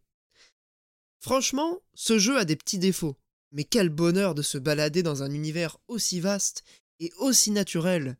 Je ne sais pas comment l'expliquer, mais l'univers fait vraiment vrai. On a vraiment l'impression de se balader en pleine cambrousse. Ça me rappelle ma jeunesse, quand j'ai découvert les jeux de caisse en monde ouvert. Fuel. Et oui, c'était Fuel, Ah, celui-là, il est cadeau pour moi. et il est Il est cadeau fort, pour hein. Mikael. Et comme on en parle souvent, je me suis dit, Monique peut trouver, c'est pas non plus trop bâtard. Ouais, non, bah, ça c'est un cadeau pour moi, on va pas se le cacher. Ouais, c'est vrai. Euh, du coup, je, je- je finis juste la, la, la, la critique parce qu'elle est, elle est vraiment lyrique et je la trouve Mais c'est ma critique, putain. C'est ta critique non, non, pas du tout. Ça aurait été trop Ok. drôle. Le seul mec qui avait une critique positive sur Fuel, quoi. Je crois que c'est un 9 ou un 10 sur 10. Euh, J'ai pas noté la note sur celui-là, je, je suis con. Euh, je trouvais que c'était une révolution, enfin c'est vraiment exactement ce que tu dis sur le jeu. Pour moi, ce jeu est de la même trempe, il révolutionne presque son genre en proposant un monde quasi illimité. Je pourrais passer des heures à me balader, à ne rien faire à part aller voir ce qu'il y a derrière la colline tout au fond, euh, à fouiller les forêts en quête de bidons de fuel ou à suivre un joueur croisé au hasard. Voilà. J'étais ému par cette critique euh, qui. On sentait vraiment la passion euh, du jeu vidéo. Et en plus, Bon. quand j'y pense, il y a pas mal d'éléments de Fuel qu'on voit partout. Non, alors je dis pas que c'est lui qui les a inventés, hein, mais. Ah bah il y a un, marrant. on- ouais il y a un aspect avant-gardiste hein, clairement Mhm. Euh, c'est un jeu qui il, il est assez bien noté je crois sur Sens Critique il doit avoir 6 et quelques donc tu vois euh, et j'ai découvert du coup en faisant en préparant cette émission que c'était le 6, c'est pas ouf. Hein. C'est pas ouf? Bah, pas, pas ouf, 6. Ouais, mais c'est pas, c'est pas mauvais Non, non, mais plus. pour quoi. un jeu euh, unanimement reconnu comme moyen, c'est pas mal. Enfin, tu vois, Ouais, il a genre, je 6, sais pas et quelques. hein. je sais pas combien Fuel a eu sur jeuxvideo.com, mais je pense que le ratio euh, note sens critique, note dans la presse, c'est assez euh, flatteur, tu vois. Ouais, je- du coup, j'ai découvert aussi que c'était le studio Fuel. de. Comment ça s'appelle A Plague Tale. Eh ben, C'est le eh, même studio qui a fait Ah non, Fuel. il, il avait eu 15 sur jeuxvideo.com. Je pensais que c'était fait euh, davantage. euh, Ah, mais pour avoir la note sur 10, on enlève 10 points. Ouais, non, et il a 5-4 sur, euh, sur Sens Critique. En fait, il s'est bien fait casser, malgré mon 7 qui, qui est un vrai 7 coup de cœur, disons clairement. Ah, il a 5 Bah putain, je- j'ai mal noté alors. Pour vous donner une idée, Star Fox Zero à 5,9. Aïe aïe aïe. Et pourtant, c'est un jeu qui s'est quand même bien fait défoncer. hein. Alors, Noon, sur Sens Critique, l'a mis à 8. Et bah voilà. Il a mis Fuel à 8 Et oui. Ok. Bah, tu vois, t'as des, t'as des camarades euh, dans, dans, dans cette euh, galère, euh, Mikael. Non, mais, mais Fuel, c'est c'est le romantisme, c'est c'est- c'est l'intention, c'est c'est Bah oui, On et ça se ressent même dans les critiques des gens, tu vois. Ouais. C'est ça qui est drôle.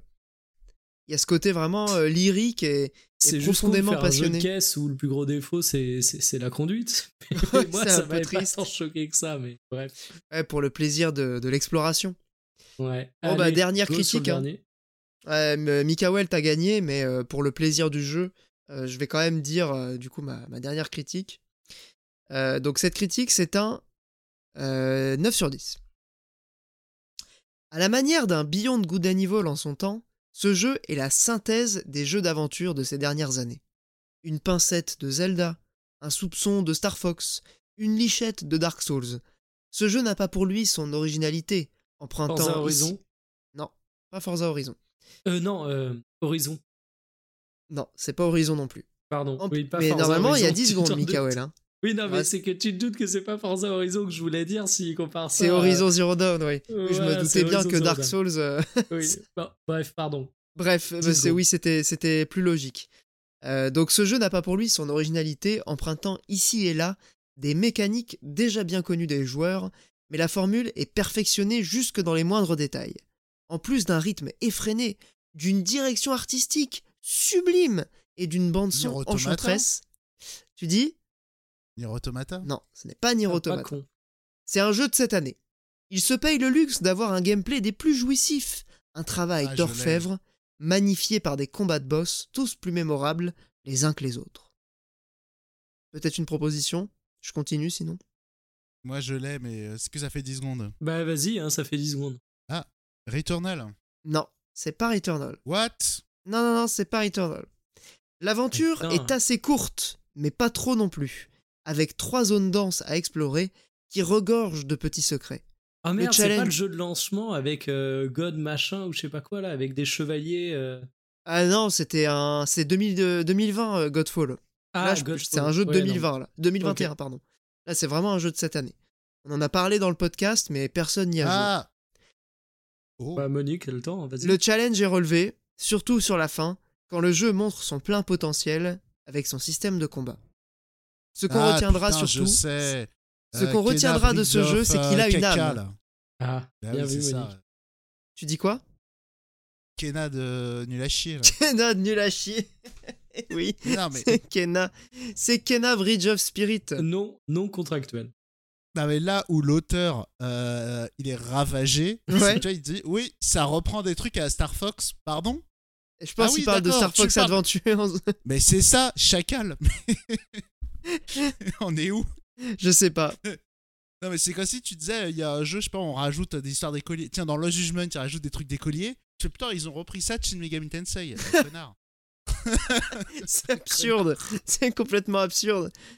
Bah, ouais, non, mais c'est ridicule. Où il y a des forêts, euh, c'est mais- comme dans Skyrim, tu vois. Enfin, ce compte-là. Non, mais c'est pas ça, c'est que tu sais, ils comparent un truc, euh, euh, pour évoquer le truc, ils le comparent à un spin-off d'une autre série. ouais, c'est clair.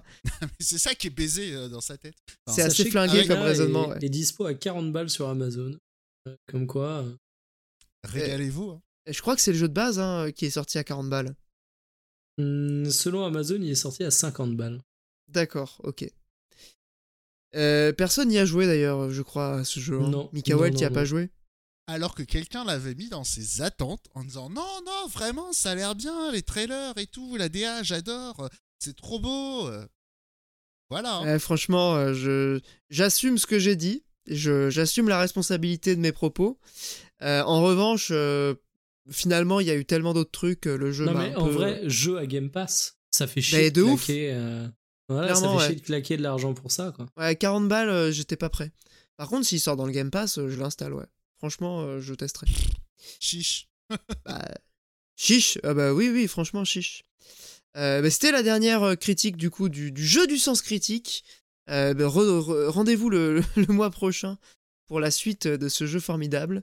Et donc ce mois-ci, c'est Mikael qui prend sa revanche et qui gagne euh, le jeu du sens critique. Donc comme quoi, il y a quand même une justice dans ce, monde, dans ce bas monde.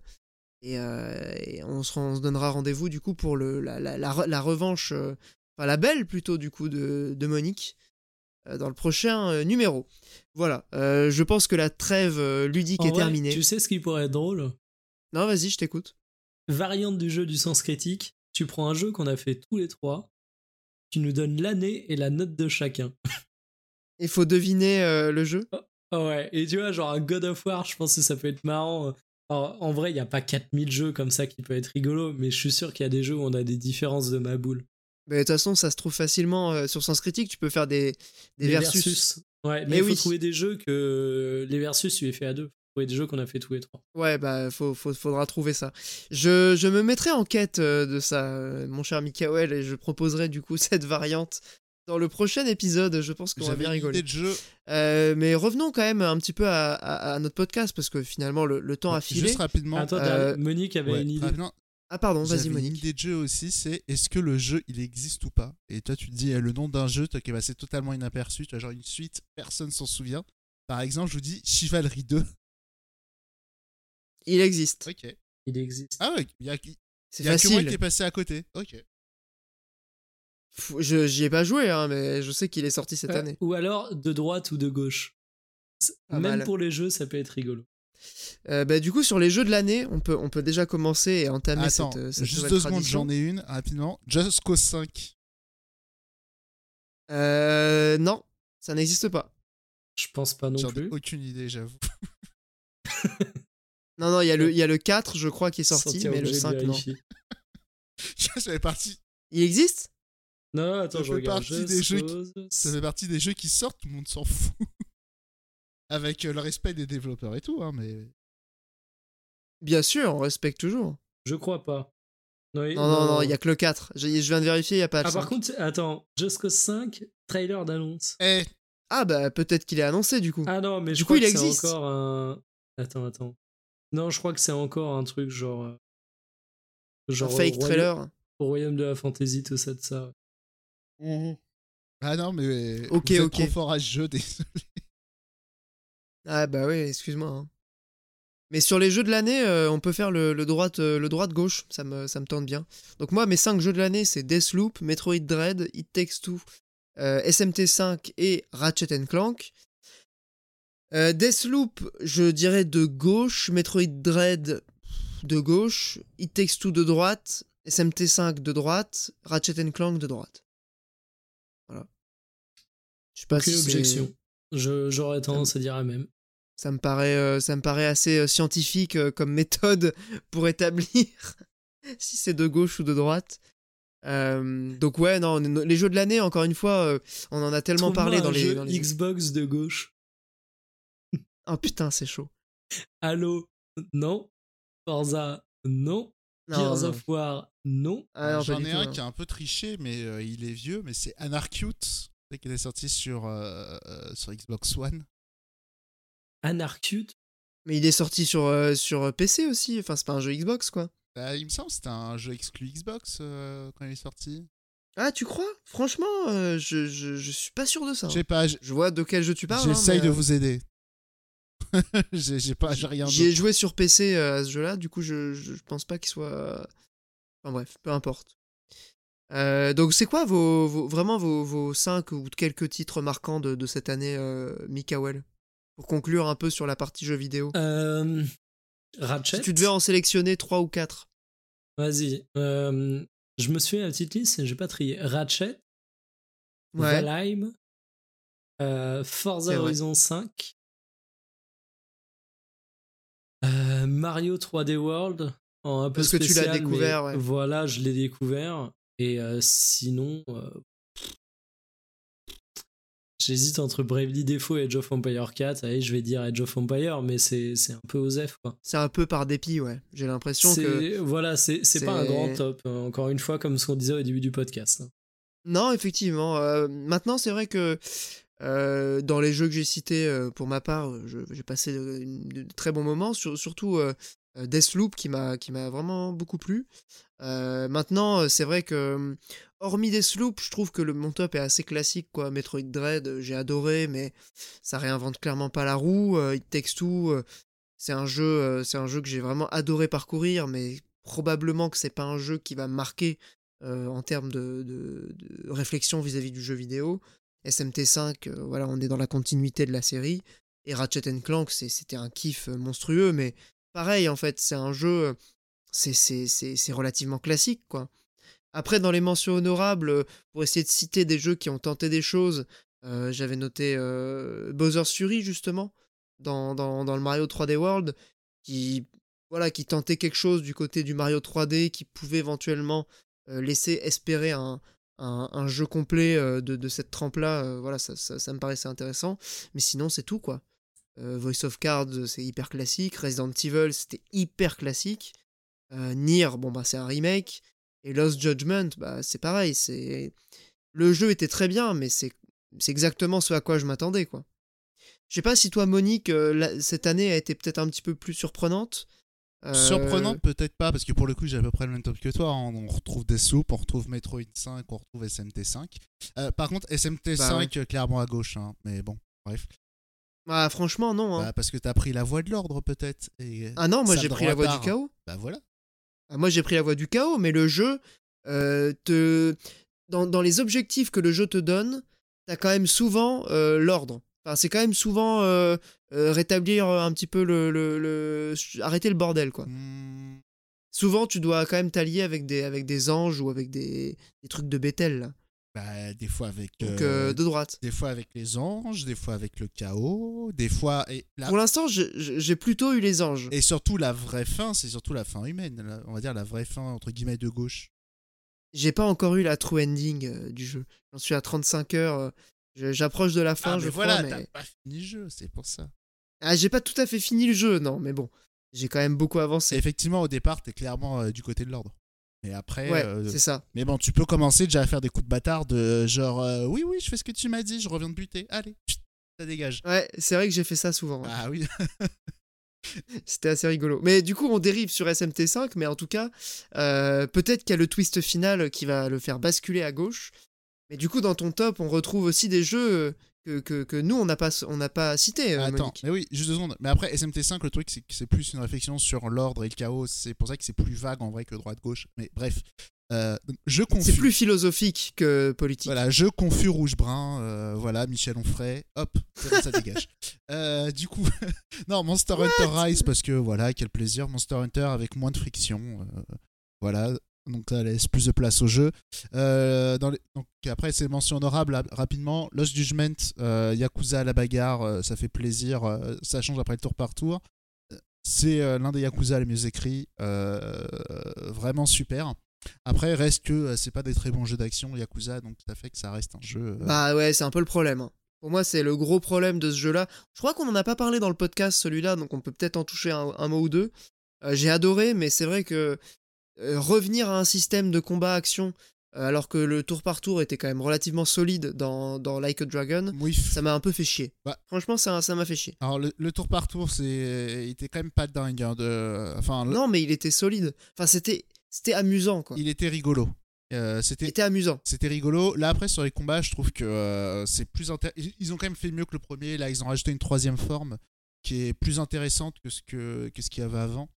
Et euh, t'as le petit. Ça reste hyper répétitif, hein, franchement. Alors, oui, mais ils ont rajouté un truc. Je m'en souviens plus si ça y était, ça y était peut-être, mais en tout cas, là, j'ai vraiment plus accroché au système de scoring euh, pour générer de la, de la- de l'XP en fait.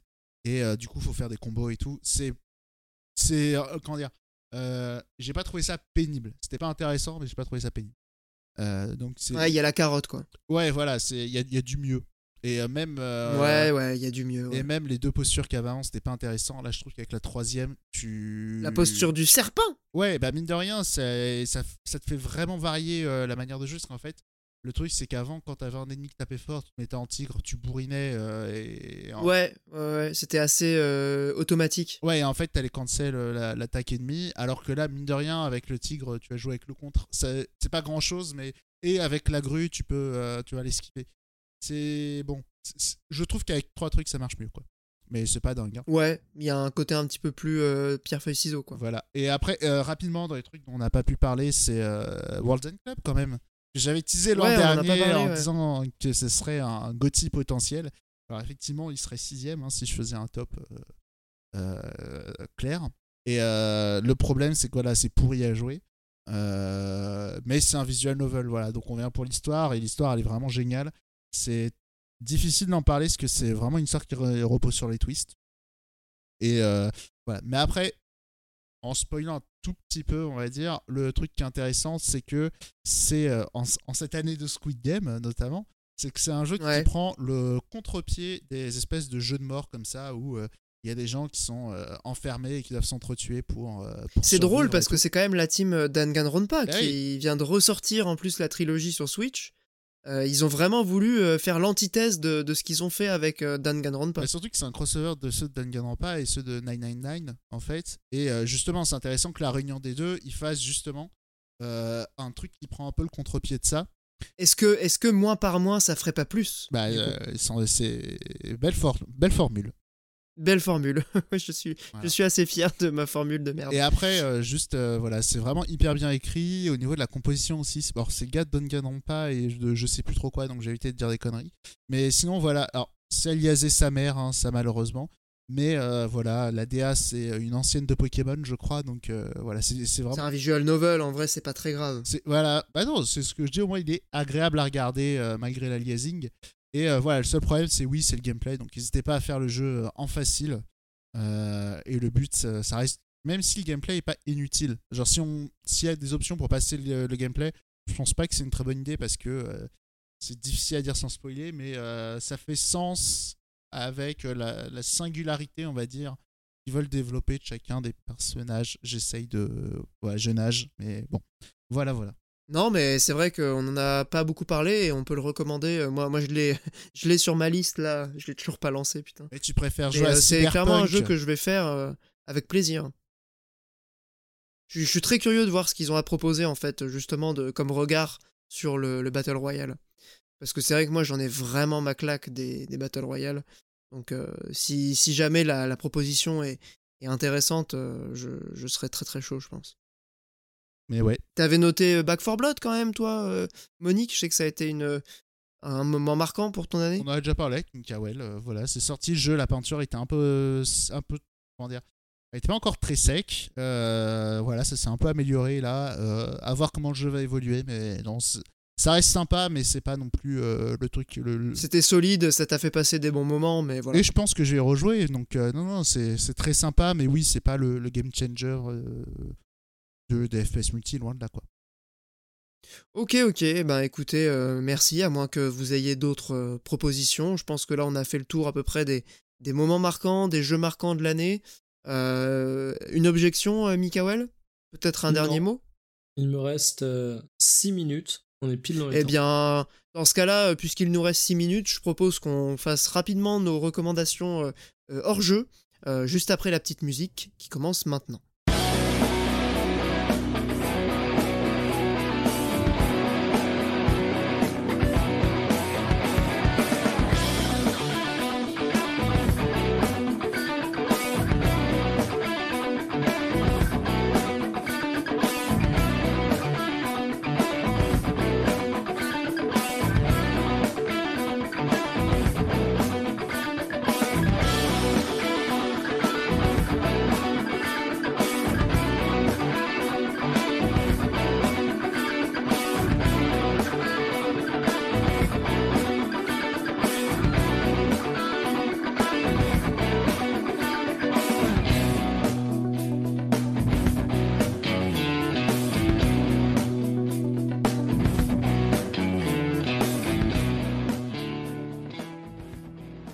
Donc les recommandations culturelles, tradition de l'épisode, enfin de l'émission.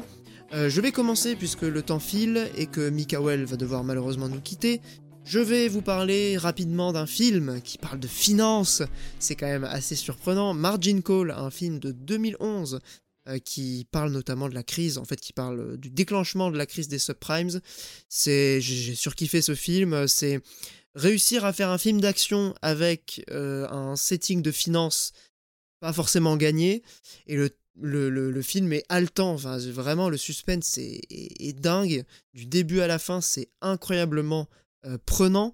Et ça permet en même temps de comprendre un petit peu mieux euh, comment Goldman Sachs du coup a, a, déclenché la crise et comment ça aurait pu ne pas être, enfin ça aurait pu être moins violent que ce qu'on a connu si sans spoiler le film, si euh, Goldman Sachs n'avait pas été aussi bâtard dans, euh, dans sa stratégie de, de ce débat pour se débarrasser des, actifs pourris euh, des subprimes. Voilà. Donc margin call et recommandations aussi. j'ai vraiment, j'ai vraiment surkiffé. Alors que le film date, c'est curieux qu'on l'ait vu tous les deux cette année, mais, mais vraiment, bah je me joins en tout point à ta recommandation. Et franchement, c'est pas le genre de film sur la finance où on comprend rien. C'est relativement accessible tout en étant au dire des gens qui s'y connaissent vraiment. Euh, en fait, ce film, je ne connaissais pas, et c'est en écoutant un entretien de Gaël Giraud, qui est un économiste euh, voilà, qui, travaille, euh, qui travaille notamment au, FMI, je crois, enfin peu importe. Il, expliquait qu'en fait, lui ayant bossé en, en banque, en finance, c'était le seul film de la seule œuvre de fiction sur la finance qui représentait de manière à peu près crédible et réaliste les échanges et ce qui se passe réellement dans, euh, dans, dans, les banques euh, dans ce genre de moment quoi. Et truc assez kiffant aussi, enfin assez kiffant, oui et non, c'est pas le bon mot du tout, vous allez comprendre pourquoi. même dans les films qui sont faits sur la finance, qui dénoncent la finance et qui se passent dans des moments clés type énorme crise, t'as toujours un côté assez kiffant du milieu, un peu à la manière dont on peut dire que certains jeux vidéo donnent l'impression que la guerre est cool. Ce que j'ai trouvé intéressant dans, dans Margin Call, moi, c'est l'inverse. C'est que je trouve qu'au contraire, c'est un film qui est grave du début à la fin et, euh, et, qui arrive à te faire comprendre la gravité du truc et qui ne rend pas kiffant ce qu'il dénonce. Alors, je sais pas si c'est très clair, mais. Et ce qui est intéressant aussi, c'est que d'un point de vue euh, justement euh, moral, le film n'est pas dans la bête et méchante dénonciation d'un milieu qui est objectivement hyper pourri et toxique au possible, mais ça, je trouve qu'il arrive à être assez subtil et nuancé pour que son message justement euh, passe. Tu vois ce que je veux dire? Il se contente pas de tirer sur l'ambulance et t'as beau être intéressé par ce milieu ou Exactement. même potentiellement vouloir bosser dans ce milieu, je pense que tu peux être réceptif au message, ouais. Parce qu'effectivement, il, évite la caricature que beaucoup de films euh, malheureusement ont tendance à, à faire qui n'est pas forcément pour me déplaire moi parce que a priori j'ai rien pour défendre la finance mais je trouve que ça rend le message d'autant plus euh, pertinent et efficace. Voilà. Totalement. Et du coup, euh, j'ai vraiment adoré. Et en plus, le film est sur. Euh, je crois qu'il est sur Prime. Donc voilà, foncez, hein, franchement, ça dure pas longtemps. C'est vraiment un très bon film. Ça peut vous faire une bonne soirée en, en, cette période de, de fête. Euh, Monique, est-ce que tu nous proposes une petite recommandation Oui, oui. Euh, alors, euh, mon ennemi, c'est la finance, on sait. Et hmm. première remarque. Deuxième remarque. Tu critiques le. N'a pas de visage. Tu critiques le système boursier et tu recommandes les films sur Amazon Prime. la gauche et ses contradictions exposées au grand jour. la gauche bourgeoise. Non, moi ça va être très rapide. J'ai déjà recommandé, mais du coup, album de l'année. Euh, suite de l'album de l'année de 2020, c'est Skadream de Jeff Rosenstock, du coup, donc euh, la reprise de euh, No Dream sorti l'an dernier, mais là repris en ska. Et, voilà, c'est mortel. C'est vraiment le truc que j'ai plus. C'est mieux la version d'origine ou c'est mieux la version ska Je préfère la version ska et voilà. Et, voilà, c'était l'occasion de reforcer avec les albums et, avec Jeff Rosenstock quand même qui a sorti trois albums en un peu moins d'un an, quoi. Un peu plus d'un an. Ouais, artiste prolifique. Bah ouais, c'est ça. Il a toujours régalé et il régale encore, donc euh, voilà. Eh bien, merci mon cher, euh, mon cher Monique. Euh, c'est relativement constant et, cohérent dans tes recos, donc on peut au moins, on peut au moins saluer ça. Skadream de Jeff Rosenstock. Écoutez cet album, je pense que vous allez apprécier. J'avais bien aimé No Dream, j'écouterai du coup Scadrim avec, euh, avec plaisir. Mikael, la dernière minute est pour toi. Quelle est ta recommandation culturelle pour cet épisode hors série? Eh ben, très rapidement, la saison 2 de The Witcher, la première m'avait énormément déçu. J'avais vanté les louanges de Dune, qui était un film qui arrivait à rendre des choses complexes extrêmement simples à l'écran. The Witcher saison 1, c'était un petit peu l'inverse, et en plus, je trouvais qu'à des moments, ça faisait un peu cheap, t'avais des errances en termes de rythme. Eh bien, la saison 2 arrive avec une structure qui est bien plus simple, mais aussi qui est bien plus maîtrisée. C'est plus rythmé, ça fait moins de cheap, il n'y a pas tant d'action que ça pour une série qui s'appelle The Witcher, mais le développement des personnages est intéressant. Euh, comme quoi, si comme moi vous avez été un des grands déçus de la saison 1 de The Witcher, vous vous êtes dit ouais, bah la saison 2 vaut quand même le coup d'œil. Parce que franchement, je trouve qu'il y a une grosse progression et si ça continue sur cette trajectoire, la saison 3 pourrait être euh, considérée comme étant euh, une saison à absolument voir. Mais voilà, saison 2 de qualité, et c'était pas forcément gagné. Et surtout, vu le plan que Netflix a visiblement avec cette série, ça fait. Moi, je trouve ça hyper rassurant en fait que la saison 2 marque autant de, de, gap avec la saison 1. Euh, parce que si ça avait continué sur la même lancée que la saison 1, je pense que euh, j'aurais carrément arrêté de, regarder la série au bout d'un moment. Ou alors vraiment plaisir coupable. La thune, hein, en affichage, etc. Bah oui, oui, c'est visiblement Netflix avait vraiment misé sur cette série. Et je trouve ça vraiment. Je pense que ça sera une série qui va compter dans les années à venir. Ça, l'est déjà en fait. Hein. Il suffit de voir les, les articles qui sont, qui, sont pro, qui sont au nombre incalculable au moment de la sortie de la saison 2. la série va faire parler d'elle encore dans les années à venir. Et si ça peut faire découvrir l'univers à des gens qui ne s'intéressaient pas forcément aux jeux vidéo ou aux romans, eh ben c'est très bien. Et moi j'ai kiffé aussi la, saison 2. Donc euh, je me joins à ta recommandation, mon cher Mikael. Euh, et c'est sur ces belles paroles du coup que nous allons conclure cet épisode. Euh, donc hors série de fin d'année 2021. On espère que ça vous aura plu, que vous aurez passé un bon moment en notre compagnie. On remercie évidemment nos patriotes, Barbour, Massimo Bartolone, Punished Snail et tous les autres. On se donne rendez-vous en 2022 pour un épisode classique. Du coup, on reprendra un petit peu les, les habitudes. On fera de nouveaux jeux, de nouvelles chroniques. Et on espère que l'année 2022 sera une belle année de jeux vidéo. Euh, en tout cas, on peut vous souhaiter en attendant de, une bonne fête euh, de fin d'année, un bon réveillon. Euh, et puis, bah, on se donne rendez-vous l'année prochaine. Des bisous. Salut. Salut. Salut.